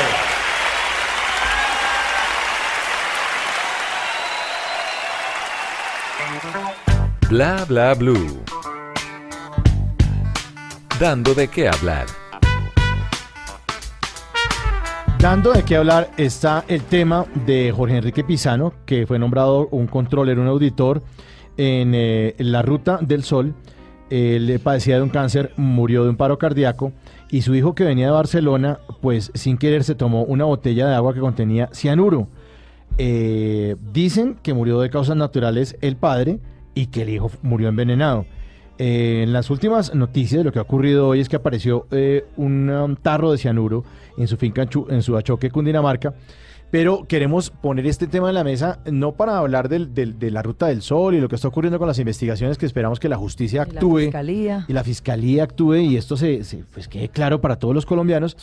Pero para mm, contarles a nuestros oyentes de Bla Bla Blue, ¿qué hacer si uno de pronto se, into- se intoxica? O sea, ¿qué- qué- Porque nos puede pasar a pero todos. a cualquier persona cualquier le puede cosa. pasar. O sea, una botella de agua, yo me la puedo tomar y no- de pronto no identifico por el olor o por el color, que es una cosa que es bastante turbia. Y no solamente si uno tiene que ver con un tema, pues, eh, como este, que, que- que este drama de, de la familia Pisano, que tiene que ver con el cianuro, porque uno con cualquier otra cosa también se puede intoxicar en la casa. Comiendo Pues imagi- pollo. Y con los niños, cuando uno tiene hijos, todos los remedios o todas las cosas que uno tiene en la casa de aseo, eh, de spray em, contra Se las moscas, repelente, todo, pues eh, todo es real, todo dice, manténgase lejos de los niños, imagínese. Y a veces uno no mantiene eso muy lejos. Y ellos buscan la manera de alcanzarlo. Sí, y, y hay que. Y, o uno puede, lo que usted decía, un arroz con pollo, también uno se intoxica con eso. Claro, unos camarones. Bueno, entonces tenemos en la línea al doctor Miguel Antonio Tolosa Rodríguez. Él es presidente del Comité eh, de Ética en Investigación. Es toxicólogo clínico del Hospital Infantil Universitario de San José, un hospital eh, que funciona en Bogotá. Y es miembro de la Asociación Americana de Toxico- Toxicología Clínica. Y lo tenemos para que nos explique esto, como para que nos- un ABC de, de- de- de qué pasa De con la qué intoxicación y qué debería hacer uno en caso de intoxicación. Eh, doctor Tolosa, muy buenas noches, bienvenido a Bla Bla Blue. Buenas noches, para ti Mauricio para todos los de la mesa. Bueno, doctor, explíquenos por qué se intoxica uno, qué es lo que le pasa a uno cuando uno ingiere una sustancia que no debe. Bueno, realmente el cianuro tiene unas implicaciones que son un poco diferentes a otras sustancias. Cianuro, la dosis tóxica es muy pequeñita, son cuestión de 50 miligramos a, a 200 miligramos, en donde ya puede producir la muerte. Y eso es algo característico con cianuro y con sustancias muy, muy determinadas que en muy pocos minutos puede producir eh, pues que la persona tenga síntomas que lo puede llevar a la muerte. Doctor, hay un mito respecto a esos envenenamientos y es que ocurre personas que toman la decisión de quitarse la vida, que consumen una dosis tóxica de X elemento y es usted nos habla ahí, de una cantidad específica, pero cuando esa cantidad se excede puede tener el elemento contrario o la muerte es más letal, porque uno ha escuchado casos en los que ingieren más de la cantidad apropiada y lo que terminan es devolviéndola y pues quedan con vida. Sí, es que eso realme- realmente depende del tipo de cianuro. Eh, en el mercado hay diferentes sales de cianuro que es lo que usualmente se consiguen haciendo de químicos. Está el cianuro de potasio, cianuro de sodio, cianuro de calcio. Hay diferentes presentaciones. Entonces, eso depende, uno, del tipo de cianuro que se consuma y dos, de la cantidad y tres, del ambiente. Porque desafortunadamente el cianuro cuando está en contacto con el agua se evapora y los gases pueden ser incluso mucho más tóxicos que incluso tomándolo. Es inoloro, insaboro. ¿Puede uno tomarse el agua y realmente no sentir absolutamente nada extraño? Pues el tiene- es un sabor amargo, es un sabor que uno sabe que el agua está diferente y tiene un olor característico, pero desafortunadamente no todos lo detectamos. Nosotros, por ejemplo, en el Hospital Infantil de San José tenemos eh, algunos médicos que lo pueden detectar, entonces son como nuestros, por mal decirlo, como nuestros sabuesos. Entonces, cuando llega un cianuro a nosotros, eh, uno siempre llama al médico que lo puede detectar de una forma rápida el olor, que eso ayuda mucho, pero mm, realmente son muy poquitas las personas que lo pueden detectar. Doctor, ¿y qué puede hacer uno si, si empieza a sentirse mal? ¿Cuál es la sintomatología si uno toma cianuro? pues realmente los síntomas son muy variados. Eh, usualmente son síntomas intestinales, dolor, náuseas, dolor de cabeza muy intenso. Y por ejemplo, en mi caso personal, yo sé que hay cianuro alrededor, es cuando me comienza un dolor de cabeza terrible solamente con, con, con la exposición ambiental de cianuro. Eh, entonces, si uno tiene la sospecha de que de pronto hay un cianuro ahí y no se siente algún síntoma, la recomendación es no demorarse y salir corriendo para un centro asistencial porque la tasa de letalidad es muy alta. La mayoría de las personas que toman cianuro por accidental o por envenenamiento ni siquiera alcanzan a llevar a los hospitales y realmente nos encontramos más en medicina legal ya pues ya eh, ya con ya muertos. ¿Cuánto tiempo puede tomar el proceso en- desde que se ingiere hasta el deceso de la persona? eso es muy relativo a la dosis. Eh, la, la- la mortalidad puede ser, en, en los casos de, de envenenamiento grave, 15 minutos, tal vez. Entonces, no da tiempo siquiera de llegar a los hospitales y a veces cuando las dosis son un poquito más bajas o cuando eh, están de una otra manera con, con presentaciones que no son tan tóxicas como, como el cianuro de potasio, que es el, como el de los más tóxicos, eh, alcanzan a llegar a- al hospital eh, en media hora, comienza con los síntomas, pero uno puede de alguna otra manera, como el servicio de emergencias, ayudar a los pacientes y sacarlos adelante. ¿Hay algún antídoto o algunos primeros auxilios que se puedan hacer en la casa que podrían salvarle la, la vida a la persona? pues el mejor antídoto es salir corriendo, porque por ejemplo a veces dicen, no, es que me cayó cianuro en los brazos y yo, le, y yo lo lavé, sí, pero la persona que lo lava pues también queda corto de cianuro y acordémonos que el cianuro con el, con el agua se vuelve un gas y el gas es mucho más tóxico. Incluso, realmente lo que mata el organismo no es la sal, sino que ese cianuro al encontrarse con, con, con los ácidos del estómago se convierte en un gas y es cuando penetra mejor a las células, llega mejor a los tejidos y ocasiona la muerte. Eh, doctor, una pregunta así puntual y de pronto la persona puede reaccionar como vomitando, evitándolo y segundo, ¿qué tan dolorosa es esa muerte? Pues realmente eso varía mucho. Eh, eh, usualmente cuando la muerte eh, se produce en los primeros 15 minutos, al paciente no le da tiempo de nada. El paciente se toma esa vaina, comienza con dolor de cabeza y comienza a convulsionar o repetidamente se muere y realmente es una de las sustancias que utilizan dentro de las... por hay páginas para suicidio y son páginas que se han intentado la Sociedad Americana de Psicología ha hecho un gran esfuerzo grandísimo para poder cerrar, poder prohibir, pero realmente es muy difícil.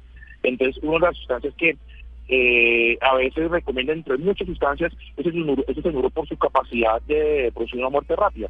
Pero eh, puede producir dolor abdominal importante, puede producir, en algunas personas puede producir quemaduras, y lo peor del caso es que muchas personas cuando se recuperan de la intoxicación por cianuro quedan con secuelas neurológicas que pueden ser irreversibles, pueden quedar realmente más neurológicamente que lo que también a veces no se tiene en cuenta y es que esas secuelas neurológicas son totalmente irreversibles en algunos de los casos. Bueno, doctor, pero ya eh, cambiando uh, de tema con, con- con- esto del cianuro, hablemos de otras cosas que también intoxican a la gente. En su experiencia como toxicólogo, ¿qué es lo que más intoxica a los colombianos? Bueno, entonces dentro de las intoxicaciones eh, están principalmente las drogas de abuso, que eso es de todos los días en, en todos los servicios de urgencias, pero intoxicaciones letales estamos teniendo mucho problema con los medicamentos. Estamos teniendo mucho problema con algunos eh, chicos menores de edad que a veces en su afán de, de, de trabarse, pues cogen los medicamentos de la casa. Y como para suicidio mortal, seguimos teniendo problemas con una sustancia llamada fluoroacetato de sodio, Guayaquil. Es un raticida, es un raticida extremadamente tóxico, tan tóxico que en Colombia está prohibido su venta, distribución y producción. Sin embargo, la seguimos encontrando de manera ilegal eh, distribuida en algunas partes de Bogotá, por ejemplo. ¿Y cómo un padre de familia puede eh, o qué debe hacer cuando siente o, o- o sospecha que su hijo se intoxicó con alguna droga, un medicamento de esos de, de venta que no está prohibida? Pues no, no, no, no, no droga ilegal, sino legal. ¿Qué puede hacer un padre de familia? No, lo mejor es eh, acudir al médico de forma oportuna. Es que desafortunadamente la alteración es tan, es tan grave que como es tan difícil ahora conseguir Guayaquil en algunos lados, lo que hacen los distribuidores de forma clandestina es mezclarlo precisamente con cianuro. En medicina legal em, tenemos datos de personas que supuestamente se encontraron diagnosticadas con fallecimiento por fluorocetato de sodio por Guayaquil y dos sorpresas, haciendo los análisis, se dan cuenta que realmente lo que nos mató fue el cianuro. Bueno, Doc, uno ve muchos casos en las noticias y es frecuente más hacia esta época de diciembre y principios de enero porque se hacen muchos festejos, fiestas y toda la cosa de la gente que llega a los hospitales intoxicada por el famoso arroz con pollo. ¿Qué ocurre ahí? ¿Cuál es la reacción eh, química que tiene el pollo? Ahí está, me imagino que incluida la salmonela. ¿Qué es lo que sucede? Bueno, ahí hay otra intoxicación que está asociada más a una pésima cadena de frío, una mal conservación de alimentos. Digamos que la mayoría de los alimentos tienen un problema que tienen acumularse bacterias. Y esas bacterias también producen veneno. Cuando es tanto la bacteria que está el cuerpo, sino que la bacteria produce una serie de toxinas y esas toxinas son las que producen los síntomas. Eh, no solamente está salmonela, hay una serie de bacterias que según el tiempo de evolución pues pueden producir los síntomas. Es una persona que come arroz con pollo y a las 6 horas, 8 horas comienza con síntomas de dolor de estómago intensos, comienza a vomitar y rápid- rápidamente toca acudir también al médico porque se puede deshidratar muy fácil y una causa de muerte de pacientes es la misma deshidratación. Si uno hidrata bien al paciente, el paciente se puede morir. Doctor, y al inicio del programa hablábamos del tema de los hijos en la casa, de los niños y de todos los productos de limpieza, eh, digamos de los repelentes, de todos los que dicen manténgase lejos de los niños, pero los niños muchas veces lo alcanzan. ¿Cuáles son los más peligrosos, los que uno realmente debería o no tener o tener bajo llave? Uy, ahorita eh, se han tenido algunos casos con unas sustancias llamadas los POTS. Los POTS es que son unas sustancias que son detergentes de diferentes marcas que vienen con, hasta, hasta los colores son llamativos, porque es un a- azul con blanco, con naranja fosforescente, que para lavar la ropa son muy buenos, pero se- hemos tenido casos aquí en, en el Hospital Infantil de San José y, y en en otros hospitales, niños que se comen eso y eh, terminan con secuelas neurológicas muy importantes. En otras sustancias que de pronto a veces quedan más mencionadas son los ácidos, el ácido muriático, eh, todo lo que son el diablo rojo, por ejemplo, esas sustancias que son utilizadas para tapar cañas, son sustancias que son muy cáusticas, que veces los niños les quieren forma accidental y terminan con perforación a nivel de esófago, perforación a nivel de, de- de estómago y, y- y se pueden llegar a morir perfectamente. Doctor, ¿y qué debe hacer una, un padre de familia cuando ve que su hijo ha consumido un jabón de esos o, o los otros productos de limpieza? hay una mala costumbre que tienen a hacer a, a algunas personas, incluso eh, un- desafortunadamente uno puede ir a una farmacia y el farmacéutico puede recomendar no, indu- inducir el vómito, absolutamente contraindicado indu- inducir el vómito. ¿Por qué? Se ha demostrado que en toxinas, cuando se induce el vómito, el paciente tiene peor evolución porque se puede broncoaspirar.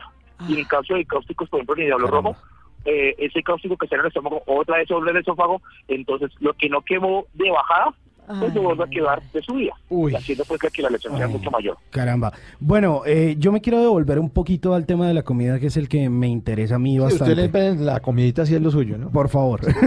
Cada uno, cada uno pregunta por lo que le interesa. Ah, Pero por favor, por supuesto. Eh, ¿El tema de los camarones es similar al del pollo o las razones de la intoxicación son bien distintas? Los camarones eh, pueden tener similitudes en la parte de bacterias, sin embargo con los camarones ah, hay una situación y es que, eh, y no sé, en general con la comida de mar, hay unas toxinas que eh, no se producen en el pollo, pero lo que hacen con- cuando uno come camarones es producir una alergia. Es bastante común que uno tenga algún amigo, algún conocido, no, es que yo tuve una alergia por camarones, eso me sentó terrible, me puse muy rojo, me puse muy mal. Puede ser un cuadro de alergia o puede ser una llamada, una enfermedad llamada escombroides, que es como una reacción que, que, que, que- tiene la comida contaminada que hace que uno secrete una serie de sustancias.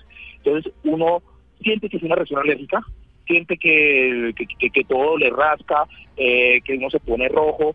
Sin embargo, no es una alergia, es una reacción de un envenenamiento que con manejo sintomático se puede resolver, pero es tan, an- es tan angustiante y produce tanta ansiedad que hay personas que quedan incluso con estrés postraumático secundario a eso. Eh, Entonces, ahí es cuando dicen, no, yo no puedo volver a comer camarones en mi vida, y simplemente pues que el camarón tuvo una mala cadena de frío. Y ese mito de las mamás de, no, cuando usted se intoxique, tome bicarbonato de sodio con limón y agüita, ¿eso sí es efectivo o no sirve de nada? Lo que pasa es que, eh, sea, digamos que el bicarbonato de sodio es una sustancia que altera, puede alterar el, el, el ácido que tiene en el- estómago. El ácido que tiene en el estómago, de alguna manera, ayuda no solamente a degradar los alimentos, sino a defenderse contra las bacterias que en, una, un arroz con pollo, que en un alimento, pues pueda estar. Entonces, si uno quita el ácido al estómago, pues, el- pues las bacterias van a ser un poco más resistentes y van a poder, de alguna manera, colonizar mejor. Entonces, yo, la, la- la recomendación de usar bicarbonatos de sodio y eso no se recomienda. Siguiendo la línea de dime qué preguntas y te diré quién eres. Eh, doctor, el trago que compra la gente, el trago adulterado. A muchos de nosotros nos gusta tomar trago y comprar buen traguito y en época navideña ni Claro. hablar.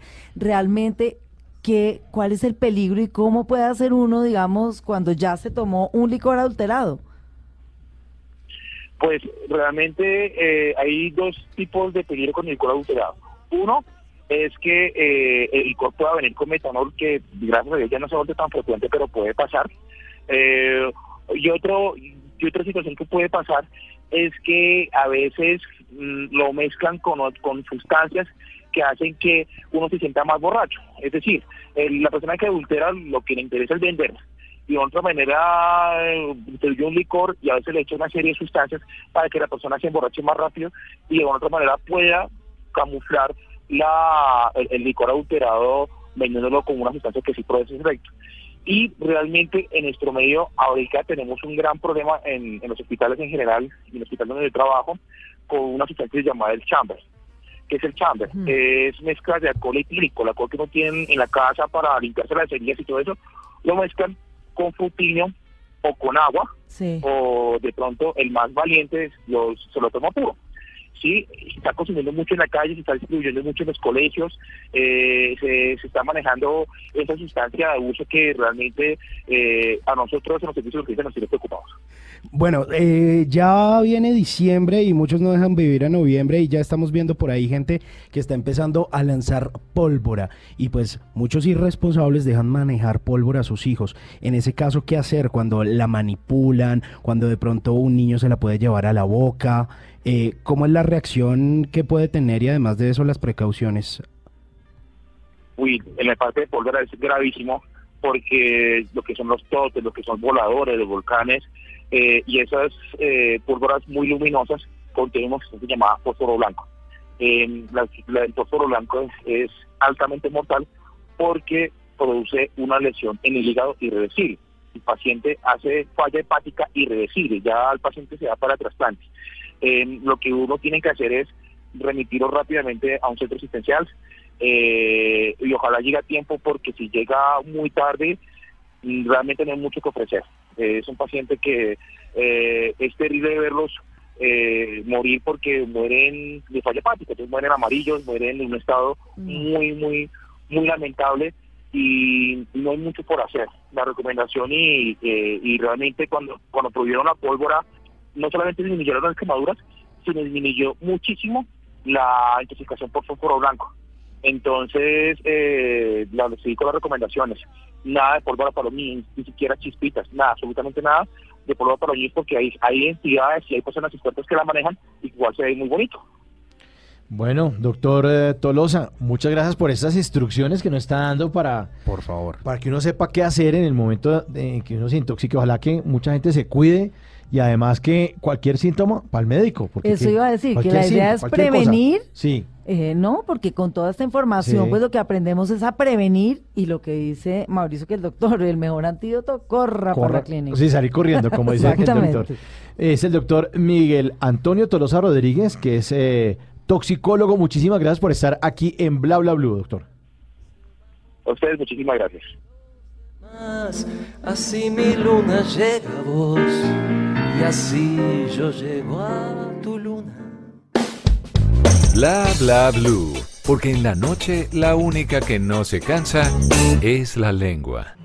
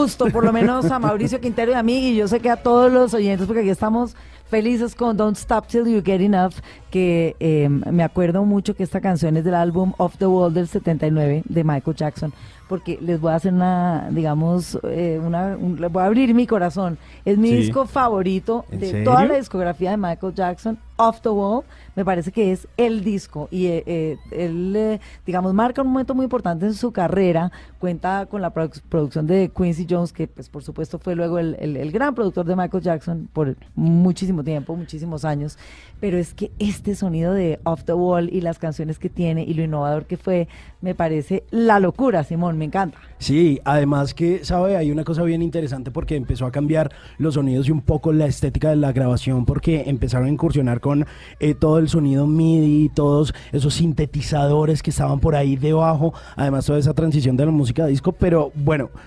Bueno, hay que entender que seguramente mis gustos son distintos, pero yo podría decir que el mío es o thriller o el history, que son maravillosos también. No, totalmente de acuerdo, es que es difícil. Sí, es Yo les estaba, por eso les decía que esto es ya como una cosa de abrir hacia el corazón, porque uno que se va a poner a escoger cuál disco de Michael Jackson es mejor que otro. Pero los- bueno, aquí es mi ponemos- perversión. Sí, nuestros oyentes también se lo gozan en Bla Bla Blue. Viene Voces y Sonidos y en la tercera hora de nuestro programa, pues vamos a tener nuestras líneas abiertas para que ustedes, ustedes eh, nos cuenten todo lo que quieran, nos hablen eh, de lo que quieran libremente, sin parar. Ahí lo estamos acompañando en esta noche. El teléfono es el 616-692-5274. Ahí recibimos todas las llamadas para que ustedes también hagan parte de Bla Bla Blue.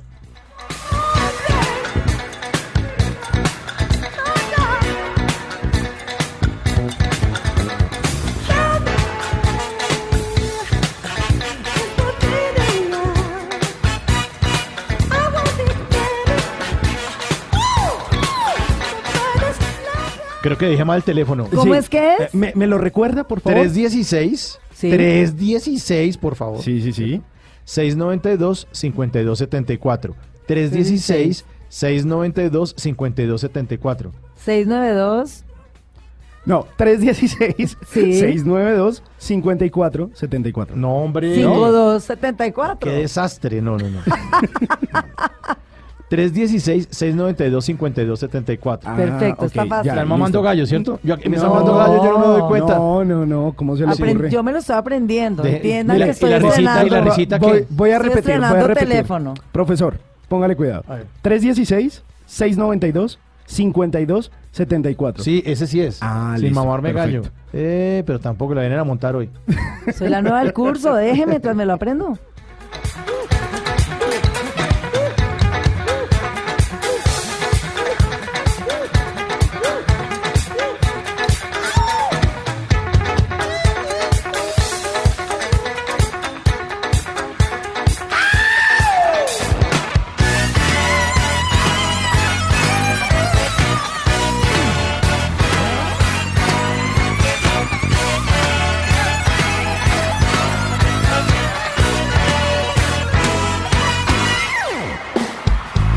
Bla bla blue. Temas del día para el final de la noche.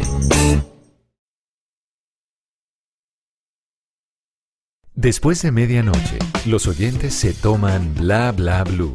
Llámenos al 316-692-5274 y cuéntenos su historia.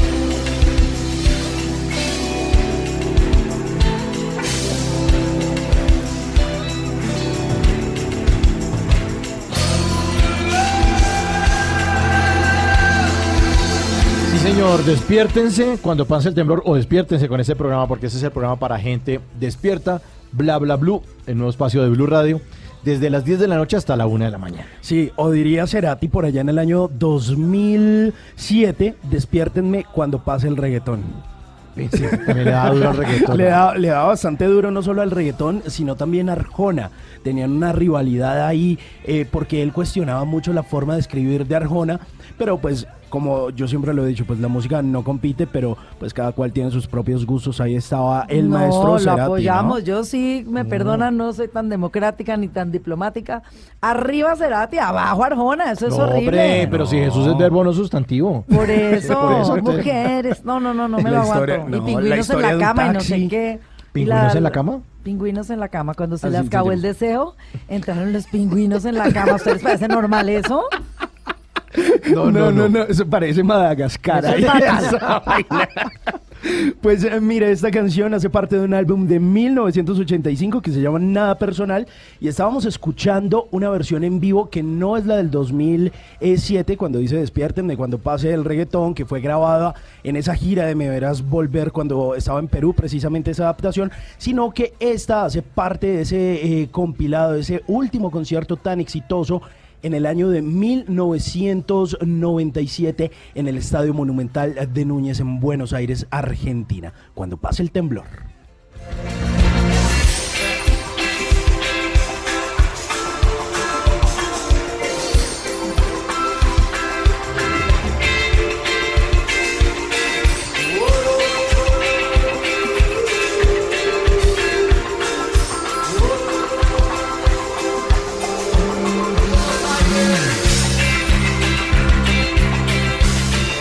Los oyentes hacen parte de Bla Bla Blue. Por eso en esta última hora de nuestro programa, pues los invitamos a todos a que se comuniquen con nosotros en el 316-692-5274. Lo repito por si quieren anotarlo o quieren guardarlo en el celular. Por favor. 316-692-5274. En la primera parte, eh, pues hablamos con una súper invitada de Ana Uribe, quien eh, está estrenando ya hoy, hoy, hoy, en- hoy, porque hoy, ya- hoy ya es martes. Ay, no Eh, me lo recuerdes. Siempre que, siempre que dice que ya soy, yo Ya soy. hiperventilo. Ya soy. Pero bueno. Eh, eh, su libro Brújula para el mundo contemporáneo, una guía para entender el siglo XXI, lo nuevo de Ana Uribe, y también estuvo hablando de todo su recorrido por los medios, por la docencia, eh, su nuevo podcast, que eh, ustedes también lo pueden buscar como diana- dianauribe.fm, y ahí está toda la historia de la radio, bueno, miles de historias para contar, porque ella no deja de ser profesora, no, deja- no se aleja de la docencia. Hablamos también hace un ratico con um, un- el doctor Tolosa que nos hablaba de la toxicología, de qué pasa cuando uno se intoxica. Y en esta tercera hora, ustedes, los oyentes, pues son los protagonistas de Bla Bla Blue. 316-692-5274. Y me dice que tenemos una llamada. Allá, de una. De una vez. A ver. ¿Quién está hablando por ahí? Aló, buena mañana, buena madrugada. Buenas noches, hablas con Juan Camilo. Juan Camilo, ¿qué más? ¿Qué ha habido? ¿Cómo va todo? Todo muy bien, muy bien, muchas gracias. Eh, Ah, estoy bueno. Llamando desde Seattle, desde Seattle, Washington. ¡Wow! Seattle. ¿Y hace ¿Qué horas cuánto? son allá? Perdón, eh, que, que le interrumpí, Simon. No. ¿Qué, qué diferencia O sea, horaria ¿Una hay? hora más? ¿O una, Ah, o una hora La menos. diferencia, no, no, no, no, estamos tres horas por detrás de Colombia. Ah, claro, está despiertico Ah, claro. en mediodía. Feliz, perfecto. Era solo para saber eso. Apenas, apenas terminando de almorzar. Oiga, ¿y, ¿y qué hace por allá en Seattle? Mira, yo trabajo para una compañía de tecnología. Eh, Seattle es conocido como un centro tecnológico. Eh, y bueno, trabajo para una compañía de tecnología, se llama Tableau. Eh, pero eh, pues Ajá. mis clientes están en Latinoamérica. ¿Y qué hace allá? ¿Tirar código o qué? Desde el 98. Ah, no, No, no, no, estoy en la parte comercial, en la parte de ventas. Oiga, pues eh, bien interesante. ¿Y desde el 98 usted cuántos años tiene? Desde el 98. Yo me fui, me vine de Colombia a los a los 14 años. O sea, tiene Entonces, 34. Ahí dejo que ahí dejo que tire los números usted. 34 tiene Juan Camilo. Tre- 35 recién cumplidos. Ah, bueno, feliz cumpleaños entonces. Sí, señor. Le cantamos Muchas de gracias. Happy Verdi. Bueno, Por pero favor. ¿usted viene seguido a Colombia o no? ¿O es de los que se fue y... Claro, claro, claro. Mira, eh, en realidad la región que yo cubro pues es de México hasta Panamá, pero de vez en cuando tengo clientes en Colombia a los cuales sí voy a visitar. Eh, y obviamente pues aparte está la familia, los amigos, eh, las vacaciones. Eh, mi novia es iraní Wow. y hace poquito la llegué a conocer Colombia o una parte de Colombia, ya había estado anteriormente. Entonces pues fomentando el turismo también en el país. Oiga, ¿y qué tan difícil aquí entre nos? Es difícil tener una novia iraní. Porque las culturas son bien distintas, No. ¿no? So- Sabes que, bueno, la parte de religión puede que sean un poco diferentes, eh, pero en la parte social, la forma en que son con los amigos, la familia, el respeto, eh, es muy muy parecido a la mujer eh, latina. Entonces, eh, sí. Perdón que le interrumpí, pero ¿usted es muy creyente? ¿Era católico practicante? No, ¿Habían no, no, tenido rollo con eso o no, nada? No, para nada, para nada, para nada. No, no, no. Es que mucha gente me pregunta porque ella es de descendencia musulmán, pero igual, de igual manera, ella tampoco es creyente, ni la familia de ella es creyente, entonces, eh, pues en ese ámbito religioso es como que muy abierta la, la relación. Eh, pero te iba a decir que, es más, yo tengo otros dos amigos colombianos, los cuales también eh, han tenido novias iraníes. Es más, uno de ellos se casa este, este sábado ¿Así? con una iraní. Colombiana y con una iraní. ¿Y allá- Wow. ¿En Seattle? ¿Se casan en Seattle? Aquí en Seattle, sí, gente de Colombia, de Miami, de todo lado. Y, y ahí, ¿cómo es la ceremonia? ¿Cómo, cómo se dividen? Pues ¿O mira, es como? Sí, sí, sí. Te, te digo, mi amigo es más, más católico que yo, entonces él va a hacer la parte eclesiástica eh, y después de eso van a tener una ceremonia persa Ok. eh, y después de eso pues ya fiesta, la fiesta. Uy, esa es ceremonia igual. suena, esa fiesta suena buena, ¿no? ¿Cuál, la- ¿Fiesta persa? ¿La, la persa? Sí. ¿Qué- qué- Fiesta persa, yo quiero ¿Cómo ir. es una ¿cómo fiesta es? persa? Mira, en realidad también mucha música, mucha comida, eh, obviamente no falta el trago, eh, en la parte de la, de la cer- porque a mí también me va a tocar dentro de poco esa, pa- esa ceremonia persa. Eh, ellos ponen una mesa donde ponen ofrendas y cada, o cada artículo en la mesa tiene un significado especial, ¿no? Eh, y el tema es que tengan un matrimonio dulce, entonces ponen miel, ponen azúcar, eh, ponen un espejo para reflejar el amor. Eh, y bueno, ya, ya los detalles te los contaré después de mi boda o de la boda de mi amigo, pero pues es algo, es, es como una mesa de ofrendas y obviamente pues ahí ya se hacen, eh, se hace la fiesta, la celebración. Pero usted lo van a matricular también en, en matrimonio persa, ¿no? O sea, está- Pues Sí, eso es lo que- me imagino que me tendré que preparar de alguna forma u otra. Sí. Pero sí, sí, sí, para mí lo importante pues es la unión y pues ya después la celebración. Pero qué bueno que no tengan el, el- el tema de, y el límite de la religión, ¿no? Porque usted imagine sacando pandereta para rezar villancico y ella está loco. Sí, sí, no, no. Y maraca y Para vaina. nada, sí. Para nada, bueno. Oiga, ¿qué, qué sucede distinto allá en Seattle a lo que sucede en otra meca de la tecnología como lo es San, San Francisco? ¿Hay alguna diferencia Sí. en, en cuanto Mira. a las compañías o qué? Sí, te digo, en realidad Seattle se volvió una meca, un centro tecnológico por el nacimiento de Microsoft. Entonces muchas personas que dejan Microsoft empiezan sus propias compañías y por lo regular pues la mayoría de los empleados de Microsoft viven aquí en Seattle. Entonces pues ellos empezando sus propias compañías, el talento ya está acá porque muchas compañías de tecnología se las traen. Eh, el costo de vida fue un poco más fue un poco más barato de lo que es San Francisco, ahora está muy, muy alto, eh, sobre todo con la llegada de Amazon eh, y el boom que ha tenido Amazon, porque también está, los headquarters de Amazon son aquí en Seattle. Entonces, mira, lo que pasa es que todas esas compañías trajeron demasiado talento de otros países, de otras ciudades.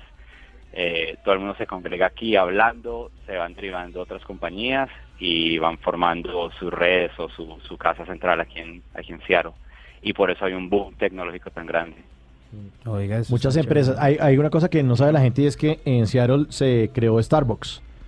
Y esa es la casa de, esa cadena. sí, sí, sí.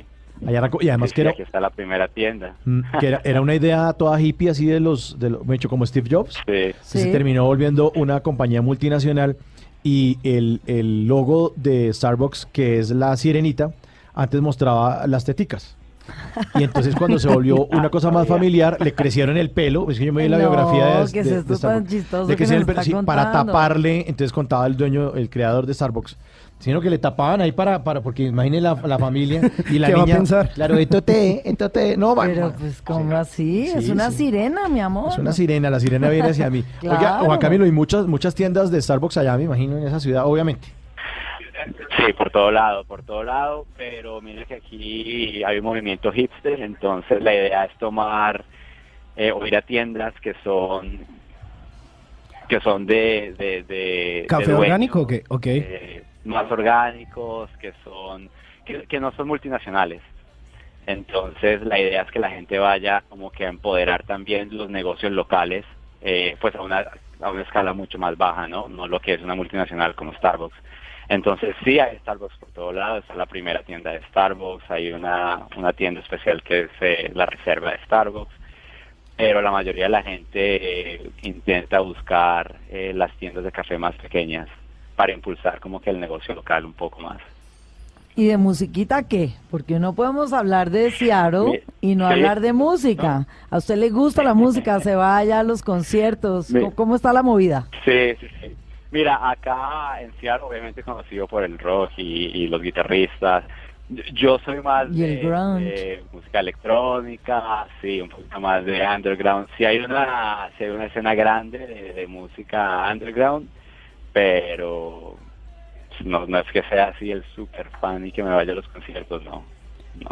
Oiga, ¿y qué? ¿Mucho frío por estos días Sí. allá? ¿Por, ya ne- ¿Por allá también nevó? ¿O, o- o la... Todavía no ha caído nieve. No, no, no, mira que, que a diferencia de, de- de las otras costas, Seattle tiene un clima muy templado. O sea, digo templado que es nada extremo. Eh, o sea, en el verano llega a los 90 Fahrenheit. Sí. Eh, en el invierno, por lo regular, estamos a, no sé, 40, 38, que son más o menos unos 5 o 6 grados. eh, y muy poca nieve. En las montañas sí hay más nieve y allá, allá la gente que le gusta esquiar pues puede ir a puede esquiar, hacer snowboard. Eh, pero sí, o sea, no, no es que sea nada extremo como se ve en otros, en otros estados o en, o en la otra costa de Estados Unidos. Oiga, pues es- eso está chévere, ese plan como ahí de ir a hacer snowboarding. Yo creo, e- ese es uno de esos planes que yo quiero hacer, mejor dicho, cuando vaya, va de jeta, cuando vaya, Sí, no, hombre. no, cuando vaya a Seattle lo voy a llamar. ¿Qué tal? No, a mí Sí, me, me muestran el video de ustedes haciendo esa vaina. Yo me mato en un segundo. Sí, sí, sí. ¿Cómo? Esa es la única forma de sobrellevar el invierno acá. Tienes que buscar un hobby en el invierno. Eh, para mí, pues también para hacer snowboard, entonces te ayuda como que a sobrepasar el frío. Bueno, Juan Camilo, eh, para sobrepasar el frío le mandamos un abrazo caluroso desde Colombia. Eh, lo esperamos cuando venga por acá, de pronto nos visita acá en los estudios de Blue Radio. Claro que sí, claro que sí. Mi hermano es periodista también, entonces él, él ahorita vive en Colombia, pero ha sacado varias notas de la razón por la cual mi familia se fue a, se fue de Colombia a Estados Unidos. Eh, entonces pues se las comparto por el WhatsApp. Eh, Ojalá lo puedan escuchar y, y quedamos en contacto. Sí, ¿y cómo se llama su hermano? Se llama José Luis Gallo. Listo, José Luis Gallo. ¿Y dónde podemos Hace ver? muchas notas para Sí. sí sí sí hace muchas notas para para Google eh, para Al Jazeera eh, para BBC Ok, entonces buscamos José Luis Gallo y salen las notas. sí sí sí Eh, hace poquito grabaron una no sé si conocen la estación se llama NPR acá en Estados Unidos Sí, señor. Gran estación. Sí, sí, sí. Además, Sí, sí. ¿dónde está alojado Radio Grabaron- Ambulante? y Radio Ambulante sí grabaron una nota de Colombia eh, donde mi hermano narró y entrevistó a a Popeye Ah, Eh. Y bueno, sí, es que no, no les alcancé a contar, pero es que aparte de eso, pues mi, mi familia se fue de Colombia en, en el 98 Sí. eh, por cuestiones de violencia en el país. Eh, papá lo asesinaron en Colombia y por eso fue que nos, nos fuimos de, de Colombia. Claro, y migró toda la familia bueno. a Estados Unidos. ¿A dónde llegaron? Pues a lo que me refiero familia es mi familia inmediata, ¿no? Que Sí, sí, sí, claro. Sí, sí, sí. Y- Wow, y yo. lo sentimos mucho, ¿no? Es una situación terrible la que muchos colombianos además hemos sido víctimas, ¿no? Sí, claro. Eh, Sí, sí, es una situación fortuita, pero bueno, es la realidad del país y, y Bueno, pero, acá, pero pues afortunadamente, sí. Le trajo otros caminos a usted, Juan Camilo, porque ya conoció novia iraní. Claro, claro, no, no, no te abre. Claro, óigame, cosas que nunca me habían pasado, me habían pasado en Colombia. Ustedes los veo como rayados. A Mauricio lo veo que le quedó sonando esa iraní. raro. Esta Claro, noche imagínese. se van a soñar con noches árabes. Sí, sí, es- Sí, eh, sí, sí, son, son divinas. frente a una chimenea y frente a un tapete persa. Yo me pongo el tapete persa. Oiga, Juan Camilo, le mandamos un abrazo y esperamos ver, que, después nos llame a contarnos más cosas allá de, de lo que le pasa a usted en Estados Unidos. claro que sí. Bueno. Suerte con el programa y éxitos. Muchas gracias, Juan Camilo. Chao.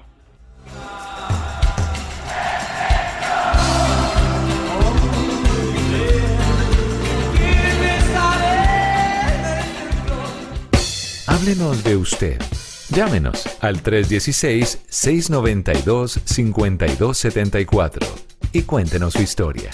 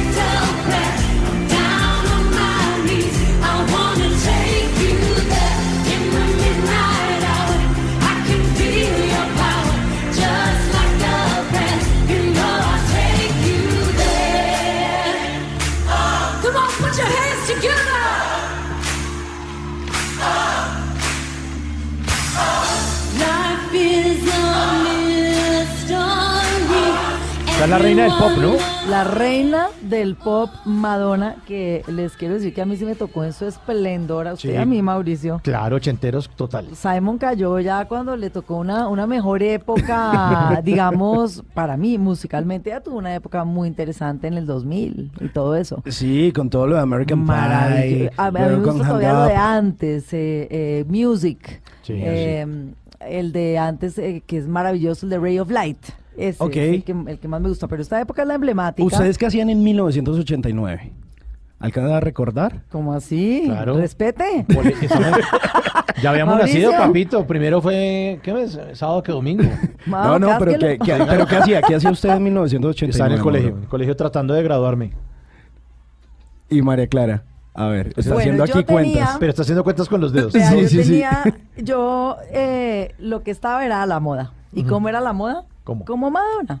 Con el mechón así, Ok. alfa, alborotado, con bota eh, Reebok, o si no había plata, cualquiera Red Brook, Sí, eh, cualquier imitación. O sea, ¿Y o Reebok? Reebok, o Reebok, Red Brook, vos sí, son unas muy lindas también. sí. O sea, había para todo, para todo estilo. Los presupuestos. Para todo presupuesto. Pues mire- Media encima de media encima de media, Ajá. saco encima de saco. Ok. Y el mechón, que eso desafiaba la gravedad, hora y media uno ahí enfrente. ¿Pero ese era el mismo Alf? El Alf. es- Ah, El ok. Alf, el Alf. Sí, claro, el copete Alf. Pues yo les cuento que esta canción salió el 21 de marzo de 1989 al mercado y este señor que les está hablando todavía no había nacido. Ay, tampoco. Ay, Ah, para que María. vean. Y nosotros ya.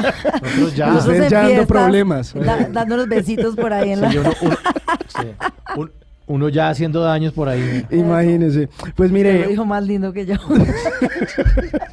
haciendo males, pues seguramente muchos los que hizo Madonna, que fue muy irreverente para esa época, que precisamente antes de dedicarse a la música, pues eh, vendía donas y vendía café ahí en Times Square. Ah, por eso era Madonna, por Madonna. Ma- Madonna. Entran, entran risas. En el libreto dice Sí, entran risas. Pero Chiste. métale, métale efecto. Sí, Qué chiste tan Mire, malo. No, sí, sí, por favor, Mauricio. Oye, pero joven está la hija de Madonna, Lourdes León, que lució un vestido muy sexy y transparente en eh, Nueva York, en Estados Unidos, en la entrega de los premios CFDA Vogue Fashion, Fashion Fund, que se realizó hace una semana. Tiene 22 añitos. Ah, está chiquita. Pero, Ya pero está grande, Está grande. Ahora sí que le toque lidiar lo que ella hizo, lo que hizo Madonna, ahora le toca sufrirlo con la hija. Imagínense, además, con ese ejemplo. con ese Ah. mal ejemplo. No, digo que la mamá le dejó la, la, la barra alta. o sea, Alta, si uno quiere alta. revelarse la Madonna, No, es muy jodido. bueno, toca No, meterle creatividad. Es muy, muy difícil.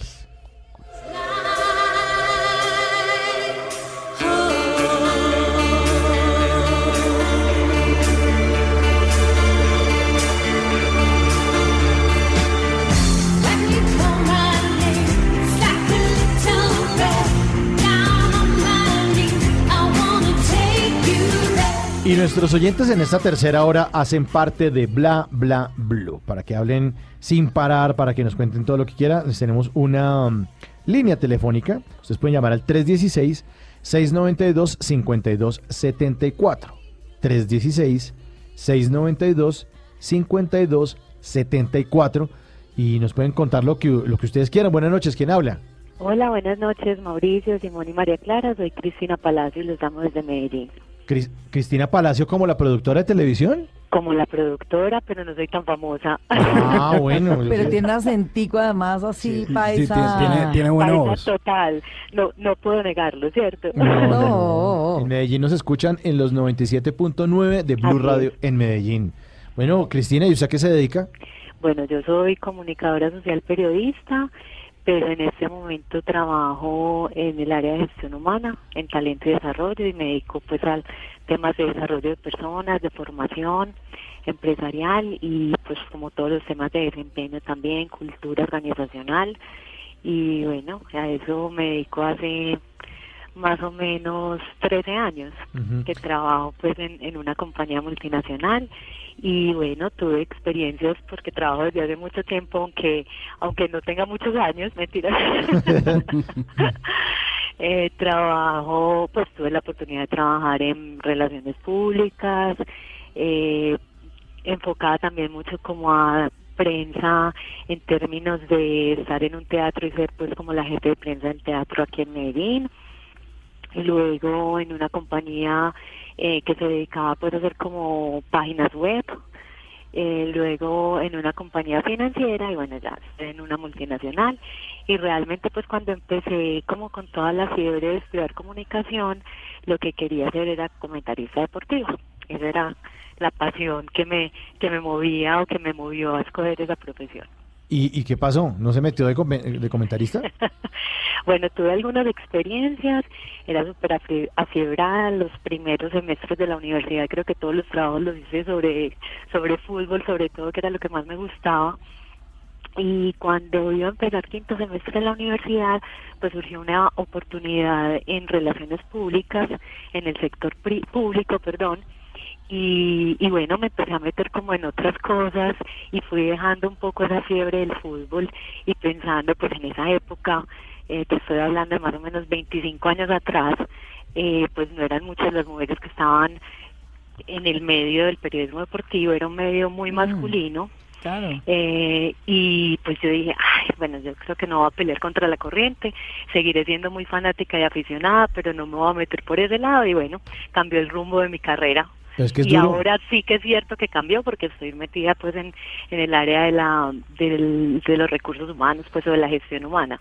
Entonces bueno me ha dado un poquito eh, mi vida profesional ha virado un poquito pero pues creo que soy muy feliz haciendo lo que hago y y trabajando con la gente. Eso es lo que más me gusta. Pero es que es difícil también de pronto para una mujer meterse en un camerino y los, y los jugadores resultan todos primero todos sudados y todos en calzoncillos en un camerino y, y usted con el micrófono, Cristina, tratando de sacarles una entrevista.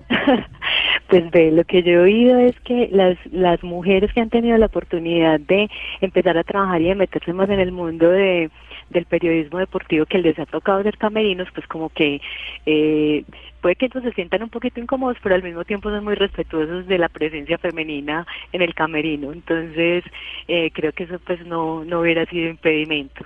Yo creo que, que es más como a ver, digamos que el, el fútbol sobre todo, pues por- porque se va a hablar de un deporte que era el que me, el que más me apasionaba, es el fútbol, es un, un medio mucho más masculino, ¿cierto? Entonces, eh, creo que la credibilidad que vos tenías que alcanzar como mujer para poder demostrar que sí sabes de fútbol y que si lo miras con los ojos que deberías mirarlo, creo que ahí era como el obstáculo que yo más sentía, más allá de si estaba no en un camerino con tipos que se estaban cambiando, pero pero pero creo que, que ahí es donde radica eh, el secreto de que vos puedas ser exitoso o no como mujer en un medio tan masculino, que realmente si tengas como esa visión, que puedas, en- puedas entender el deporte del fútbol, eh, como esa pasión, eh, las jugadas, puedas hablar en esos términos, pero que al mismo tiempo muestren que sabes de esa técnica de fútbol,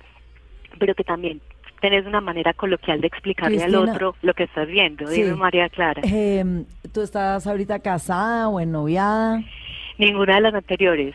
¿Y cómo, le ha- ¿Y cómo te ha ido con los novios, en, eh, eh, digamos, o con experiencias anteriores? Porque yo oigo que todos los hombres dicen que el sueño de su vida es tener una mujer que le fascinen los deportes, se sientan a ver deportes con, con ellos. Cada vez somos más las mujeres aficionadas. Sí. Eh, pero, por ejemplo, pues yo soy de las que puedo preguntar una cosa de esas que dicen, pero esta señora, ¿qué le pasa? O sea, ¿cómo se burra? No, puedo preguntar una burrada. María que Clara es de las que Cristina no sí, preguntaría. María Clara es de las que le hace fuerza a un equipo como 42 minutos y después se da cuenta que era el equipo que estaban de visitantes y tenían otro uniforme. ¿Se acuerda de mi cuento del esférico, Mao? Que cuando era? yo era chiquita, pues porque siempre veía ahí el esférico y no sé, vas al esférico, y el esférico. Yo ya le dije a mi mamá, oye, pero ese esférico es un duro, o sea, juegan todos los equipos. Ay, no, Juegan todas las Pero posiciones. era chiquita, pero por favor, era tampoco, chiquita. no, no, no. Pero me imagino que tener a Cristina sí debe ser como una locura. ¿Cómo le ha ido en eso? ¿O será que Pues- ellos se sienten amenazados? ¿Cómo es?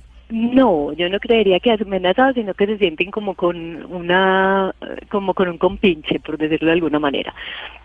Digamos que el primer novio que tuve, que duré muchos años con él, también era súper afiebrado a no solamente el fútbol, sino a todo, pues a muchos deportes, y por él también aprendí como más de basquetbol y, pues como práctica de ciclismo y de, otras cosas, ¿no es cierto? Entonces yo creo que es un buen complemento porque como tú lo decías, eh, no siempre las mujeres estamos dispuestas a sacrificar un domingo para ver el partido o hablar y entender que es que me están hablando de tal jugador y yo pueda entender y hablar con propiedad de qué pasó con ese jugador eh, entender los chistes de fútbol, eh, si están hablando de algún técnico del pasado, saber de quién están hablando y no decir, ¿y de quién es? ¿Estilo de quién? ¿O qué?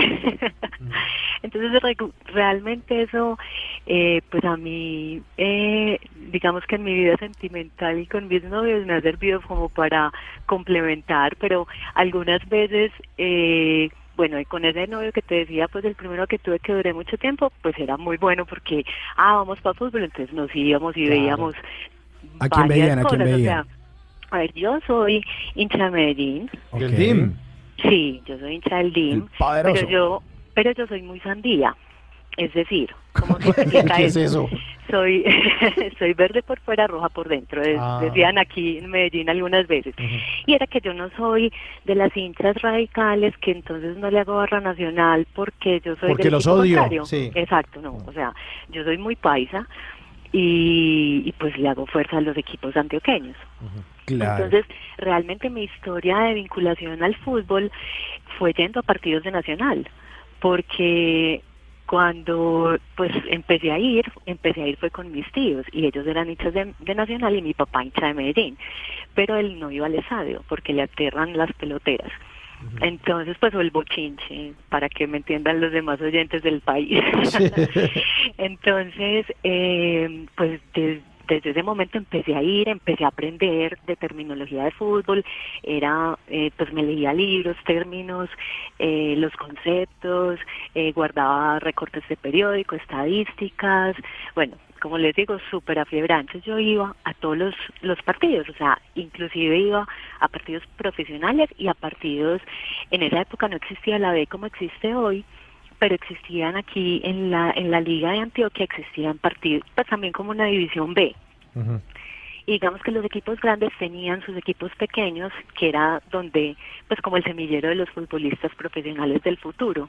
Entonces yo iba a unos estadios que hay, que hay aquí, que son el Cincuentenario, la Cancha Marte, entonces iba a ver también fútbol aficionado. Entonces era muy, muy aficionada, en realidad. Y, y entonces pues de esa manera fue como empecé y le hacía barra pues como a todos los equipos eh, para responder tu pregunta.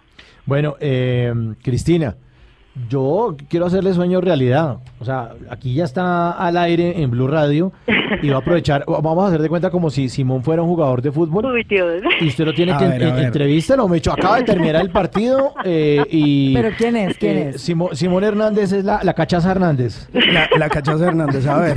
A ver, eh, Cristina, eh, lo- todos los micrófonos son suyos para que entreviste aquí al de la cancha. Bueno, Cachaza, eh, quiero saber cuál ha sido como tu balance del partido. Vi que diste como lo mejor en la cancha y, y inclusive, pues no sé si fue recomendación de del director técnico técnico que tuvieras que moverte de tu posición habitual de defensa centro y pasaste a ser volante de marca. Entonces, ¿cómo te sentiste en esa nueva posición? No, pues por ahí un partido difícil, ¿no? Un partido de dos tiempos, el primero y el segundo, y pues se nos complican un poco las cosas. Y hay que seguir Y- trabajando con humildad. Sí, no, no, no, ante todo la gloria sea para Dios. Y pues por ahí seguimos las indicaciones del profe, ¿no? Nos estaban apretando. Tocó pues cambiar el esquema táctico, pues como que no me siento como muy cómodo por ahí, pero pues es el entrenamiento de toda la semana. Hicimos un par de jugadas de laboratorio y bueno, lo importante es que se vaya, nos llevamos el resultado y, y salimos con los tres puntos. Ahora pensar en el próximo rival, ¿no? O sea que tu movimiento a ser volante de marca no fue premeditado, sino que surgió in- informalmente en el partido. No, sí, como te decía, ¿no? La gloria sea para Dios y ante todo, pues, eh, seguimos las indicaciones del profe, ¿no? Y pues un partido, partido difícil, pero pues cambiamos la posición y pues lo que usted dice es correcto, ¿no? Le deja uno un sabor muy amargo en la boca, pero, pero ante todo ganamos, que es lo la- importante. Me la pusieron muy difícil con este jugador. No, pero, pero pues ya que el jugador estaba así complicado, Sí. dificilito de entrevistar, entonces nárrenos un gol. Puede ser el de No, los 42 pero- pases. no, no, no, no, no, ahí sí no- ahí sí no, ¿No no, vieron no, que no, está no. viral? No, no, no, es, es No, Cristina, no va a faltarle respeto al oyente. ¿Por qué? Un golecito. Ya viene, no sé No, qué es que gol, solo pero yo quería ser comentarista, no quería hacer nada. Ah, bueno. Bueno, Cristina, muchísimas gracias por estar en eh, Bla Bla Blue. Eh, gracias por estar eh, haciendo parte de este nuevo proyecto de Blue Radio que los quiere acompañar a todos ustedes, a nuestros oyentes, desde las 10 de la noche y hasta la 1 de la mañana. No, muchísimas gracias a ustedes, los estoy escuchando desde el miércoles y la verdad es que me ha encantado pues como el formato y bueno, lo seguiré, sí, lo seguiré escuchando y pues también comunicándome con ustedes para seguir compartiendo historias de vida. No, Cristina, gracias. Cristina, ante todo la gloria sea para Dios. Nos vemos en el próximo partido. Y pues seguimos apretando el rival, ¿no? Listo, cachaza, ojalá no te lesionen en tu nueva posición. Gracias, Cristina. Chao. a ustedes, chao, que estén bien. Come on, put your hands together.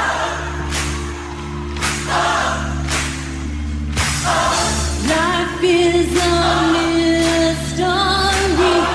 Everyone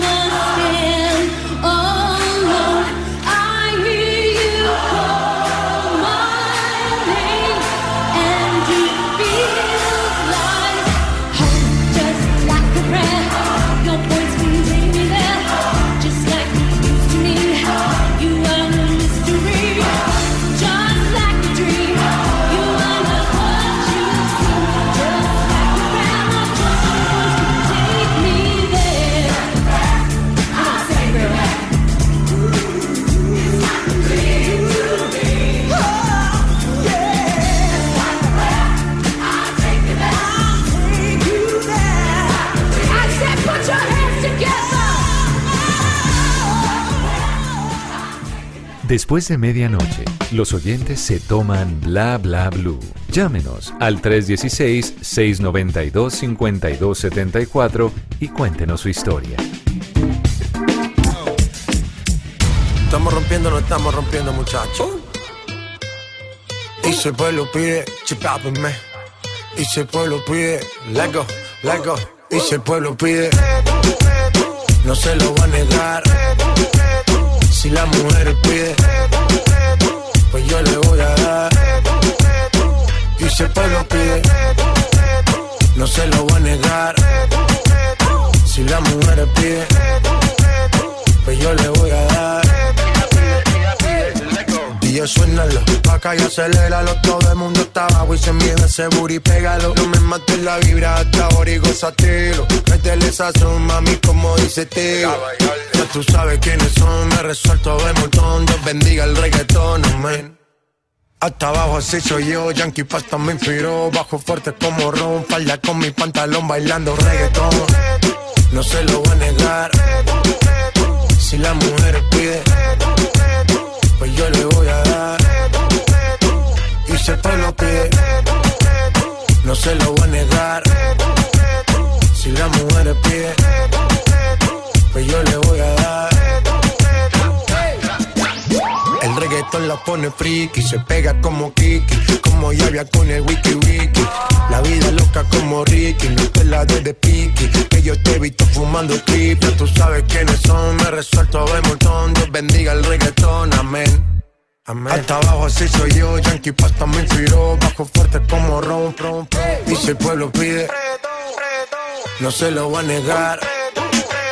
Si la mujer pide, pues yo le voy a dar. Y si el pueblo pide, no se lo va a negar. Si la mujer pide, pues yo le voy a dar. El negocio socio. El negocio socio es estrenar música y sacarla del estadio. estrenar música de nuestro J Balvin, que yo insisto que le robaron su, su Grammy al álbum del año, ese era de él, y fue Sin muy duda. lindo Luis Miguel y todo, pero no, el álbum era Vibras. Pero ¿sabe qué? ¿Qué le importa a J Balvin si ese mismo día sale una de sus canciones reseñada como una de las mejores eh, del año en el New York Times? ¿Qué le importa si en todos los eh, rankings y en todas las calificaciones de los críticos está en los primeros lugares? Y entonces él sale con esta nueva canción que me encantó, Simón, porque es una vuelta a las raíces. Eh, se llama reggaetón, reggaetón, ¿no? Para los que yo, yo creo que los fanáticos ya la deben estar oyendo todo el día, pero siempre hay un par de despistados que hasta ahora Hasta eh, ahora llegaron. llegan y Soy yo, hasta ese ahora la yo. están oyendo. Yo. Reggaetón, reggaetón, es volver a su esencia y es hacer un- una apología a su género que él sigue defendiendo y que él, eh, digamos, lo ve es como una manifestación cultural importante que es el reggaetón y Claro. sí lo es. De hecho, él ha criticado mucho el hecho de decir como, ay, no le digan género urbano. No, papá, esto se llama reggaetón. Reggaetón. Esto inició como reggaetón, por eso yo me dediqué a hacer también el reggaetón. Ahí fue que me enamoré de esta vaina. Y ahí es cuando llega hace un par de años con Jinza, ahora con este reggaetón. Y estoy totalmente de acuerdo eh, con usted, María Clara. Ese Grammy era para vibras, pero bueno, a veces a la academia no se le entiende como esas posiciones, aunque él se ganó ese Grammy a mejor álbum eh, de música Urbana. Y bueno, está bien, es destacable. Esta canción se estrenó hace un día en un festival que se hizo en Lima, que se llama Festival Barrio Latino, ahí en la Costa Verde de Lima, que es un lugar maravilloso frente a más de 25 mil personas. Y póngale cuidado al conciertazo que se hizo, porque además tiene un background bien interesante con los tiranosaurios Rex en 3D, Es un show animado brutal, el de Balvin, y estuvo invitando a Zion y Lennox, con quienes hace No es Justo, Justo. y otra canción, y a Joel y Randy, con los que hace Bonita. Así que ahí dijo como, ¿saben qué? Mi gente linda de Perú, porque allá también se escucha mucho reggaetón, pues les voy a estrenar esta canción que se llama así, reggaetón, reggaetón, Esta suena, mejor dicho, de aquí a diciembre, pero sin parar. pero con toda. lo voy a negar. Si la mujer pide, pues yo le voy a dar. El negocio socio. Chipábenme. Sky rompiendo. Sky. Tiny. Tiny. Viste. Viste.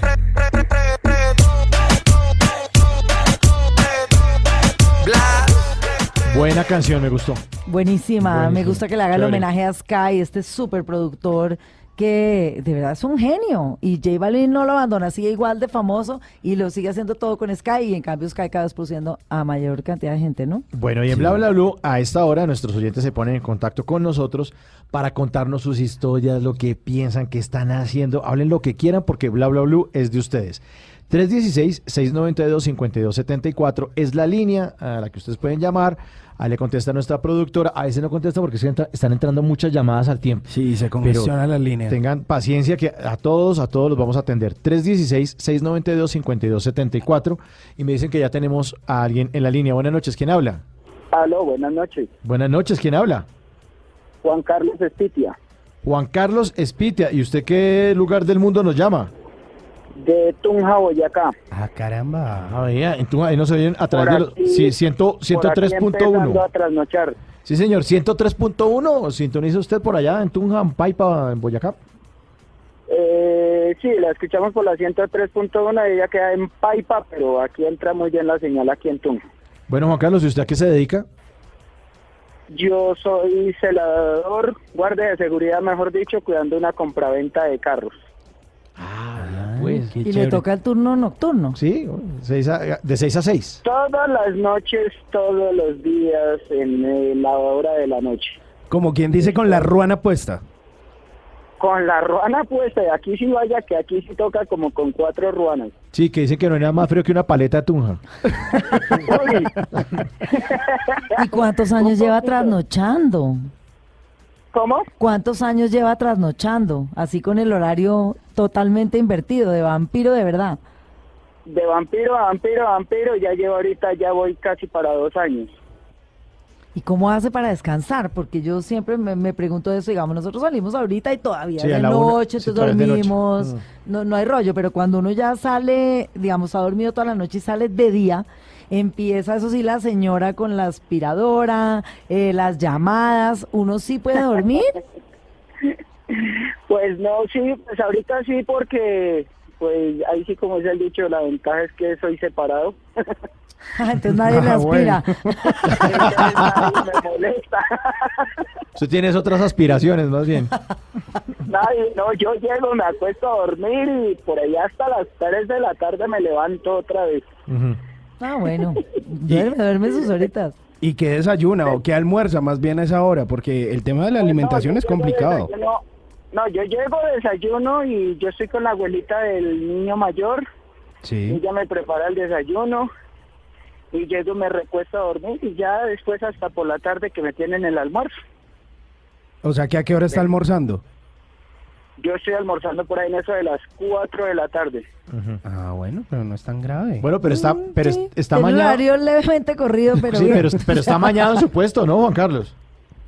Pues sí, gracias a Dios. En, en parte, pues, a ver cómo le dijera, es de esas cuestiones que me tocó por por necesidad, porque en lo que yo me, me, me, me, me- me- mejor dicho, en lo que yo trabajaba no, no me iba bien, no me estaba yendo como bien, entonces me tocó cambiar de oficio. ¿Y en qué trabajaba? Yo eh, soy lavador de carros y duré casi 25 años lavando carros, un oficio que me gusta mucho. Me gustaría que le dieran un saludo grande a esa gente que, que le lava los carros a ustedes, a los que sea, a la gente que me escucha o esto, porque es un oficio, como le dijera, que casi nadie lo ve, pero es un oficio necesario. Toda la razón. Y en un oficio además eh, me llama la atención lo que él dice, porque muchos lo usamos Sí. y es un poco anónimo el oficio, ¿no? Oiga, y en cambio en esto de la seguridad, ¿le ha pasado algún susto? Pues susto como tal, como tal, pues únicamente por aquí, porque es que como yo donde cuido no es recinto cerrado, es, es en un lote abierto prácticamente, que es una compraventa de carro a, a, a lote abierto. Pues así por ahí ruidos y por ahí una vez que se metió por ahí un, un, un, un señor sin avisar se metió por otro lado y tocó echarle la policía, pero así grave, grave, grave, bendito sea mi Dios, no. O sea, no le tocó darle su bolillazo ni nada. No, bendito sea mi Dios, no, pues porque es que aquí tengo, estamos en, en conjunto con más celadores aquí en Redondo, entonces lo cogimos ahí y ya vino la policía y se lo llevó. Pues así no estuviera haciendo nada, pero con el solo hecho de que estuviera dentro de la, de la- del establecimiento, pues me tocaba y más, era como las 2 de la mañana, entonces tocaba. Sí. No, pues, Oye, ¿y. ¿y usted solamente le toca cuidar los carros o no lo ponen a mover, a acomodar este, cojas las llaves y, y échele reversa y, y acomode este en este Lo que huequito? pasa es que si, para yo conseguir este trabajo fue por eso, porque antiguamente ellos tenían la compraventa en otro lado y yo había trabajado con ellos. Y sí, ahí fue donde aprendí precisamente a manejar mejor, aparte del lavadero de carros, sino que aquí ya por lo que era en espacio reducido, entonces sí, lo que usted dice, en ese tiempo tocaba, por ejemplo, usted llegaba como cliente y mostrar el carro, eh, sí señores, a la orden, siga, mostrarlo, ayudarlo a, exhibir, limpiarlo, es una cosa a otra, pero eso era en ese tiempo, ahorita únicamente me dedico nomás es a cuidarlos, nomás en la noche. Ah, o sea, ni chance de subirse en un carro eso, de echarse un motoso por ahí a medianoche. De vez en cuando, claro, ¿por qué no? Celador que no duerma no es celador. Eso es verdad. Genial la confesión. Qué pena ahí con mis colegas, pero que me, Sí, claro. que me digan lo contrario, Sí. que me digan lo contrario. Que diga lo contrario, miente. Oiga, le, Sí, le- sí. le quería preguntar algo. Bueno, están esos sustos que de, de pronto se le metió a alguien o alguna cosa, pero de pronto por ahí, de pronto como de esos cuentos de brujas o de que alguien lo haya asustado, que haya escuchado por ahí voces o alguna cosa, ¿le ha pasado algo de eso? Pues ahora, ahorita, ahorita no, aquí en donde estuve no, una vez sí, no aquí en el trabajo que estoy, una vez sí más bien que me tocó quedarme en un trabajo en el lavadero donde estaba, en un lavadero de carros que estaba, e incluso nos habíamos acabado de trabajar y me tomé unas cervezas y me dijeron pues ya no se vaya para la casa, quédese aquí. Y aquí en Tunja, en, en ese sitio, me recosté yo normal no sé si fue por la, ahí sí perdone la expresión, por la borrachera o qué, pero lo cierto fue que comenzaron, eh, cerraron el lavadero, todo, y me dejaron ahí solo, me recosté a dormir. Cuando comenzaron y se prendieron de un momento a otro, se prendieron las máquinas de lavado. Hijo de madre susto. Pero, o sea, sí, yo, créame, que- créame que ahí sí quedé en sano juicio. No, pues se le bajó la rasca. De una, no, de una, eso mejor dicho, esta era como con ganas de buscar al fantasma para pedirle un alcacelser. Genial. Qué divertido. Bueno, Juan Carlos, muchísimas gracias por su llamada, muchísimas gracias por participar en Bla Bla Blue y lo esperamos aquí, lo vamos a acompañar todas las noches, así que tranquilo, así se le prendan las máquinas, así se le muevan eh, las luces de los carros o lo que quiera, aquí lo vamos a estar acompañando todas las noches, ¿no?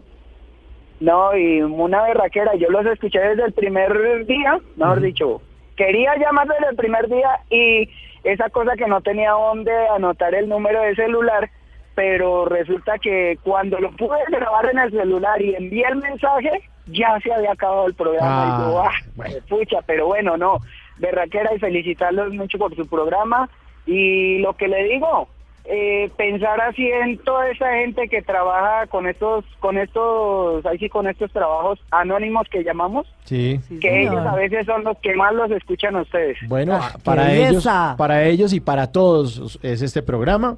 Eh, les deseamos una feliz noche a todos, María Clara. Feliz noche. Eh, feliz día, ¿no? Feliz día, sí, ¿Cómo ya, es? feliz martes. Feliz día, es feliz que, madrugada. ¿Cómo es que se dice hasta ahora que no es hasta mañana, sino... Ah, hasta ahorita. Hasta ahorita. hasta en un ahorita. rato. Bueno, Simón, chao. bien. Hasta ahorita. Hasta ahorita. La Chao, producción es de Dayani Corredor. En el control master estuvo Dani Garibello. Y nosotros les dejamos una, hora, una feliz noche. Les mandamos un abrazo muy grande. Y nos encontramos mañana a las 10 de la noche aquí en Blue Radio en Bla Bla Blue. Chao. No se lo voy a negar. Si la mujer pide, pues yo le voy a dar. El reggaetón la pone friki, se pega como Kiki, como Yavia con el wiki wiki. La vida loca como Ricky, no te la de de piqui, que yo te he visto fumando triple. Tú sabes quiénes son, me resuelto de montón. Dios bendiga el reggaetón, amén. Amén. Hasta abajo así soy yo, Yankee Pasta me inspiró, bajo fuerte como ron, ron, ron. Y si el pueblo pide, no se lo va a negar. Si la mujer pide, pues yo le voy a dar. Y si el pueblo pide, no se lo va a negar. Si la mujer pide, pues yo le voy a dar. El negocio socio. Chip Man. Sky rompiendo. Sky. Tiny. Tiny. Viste.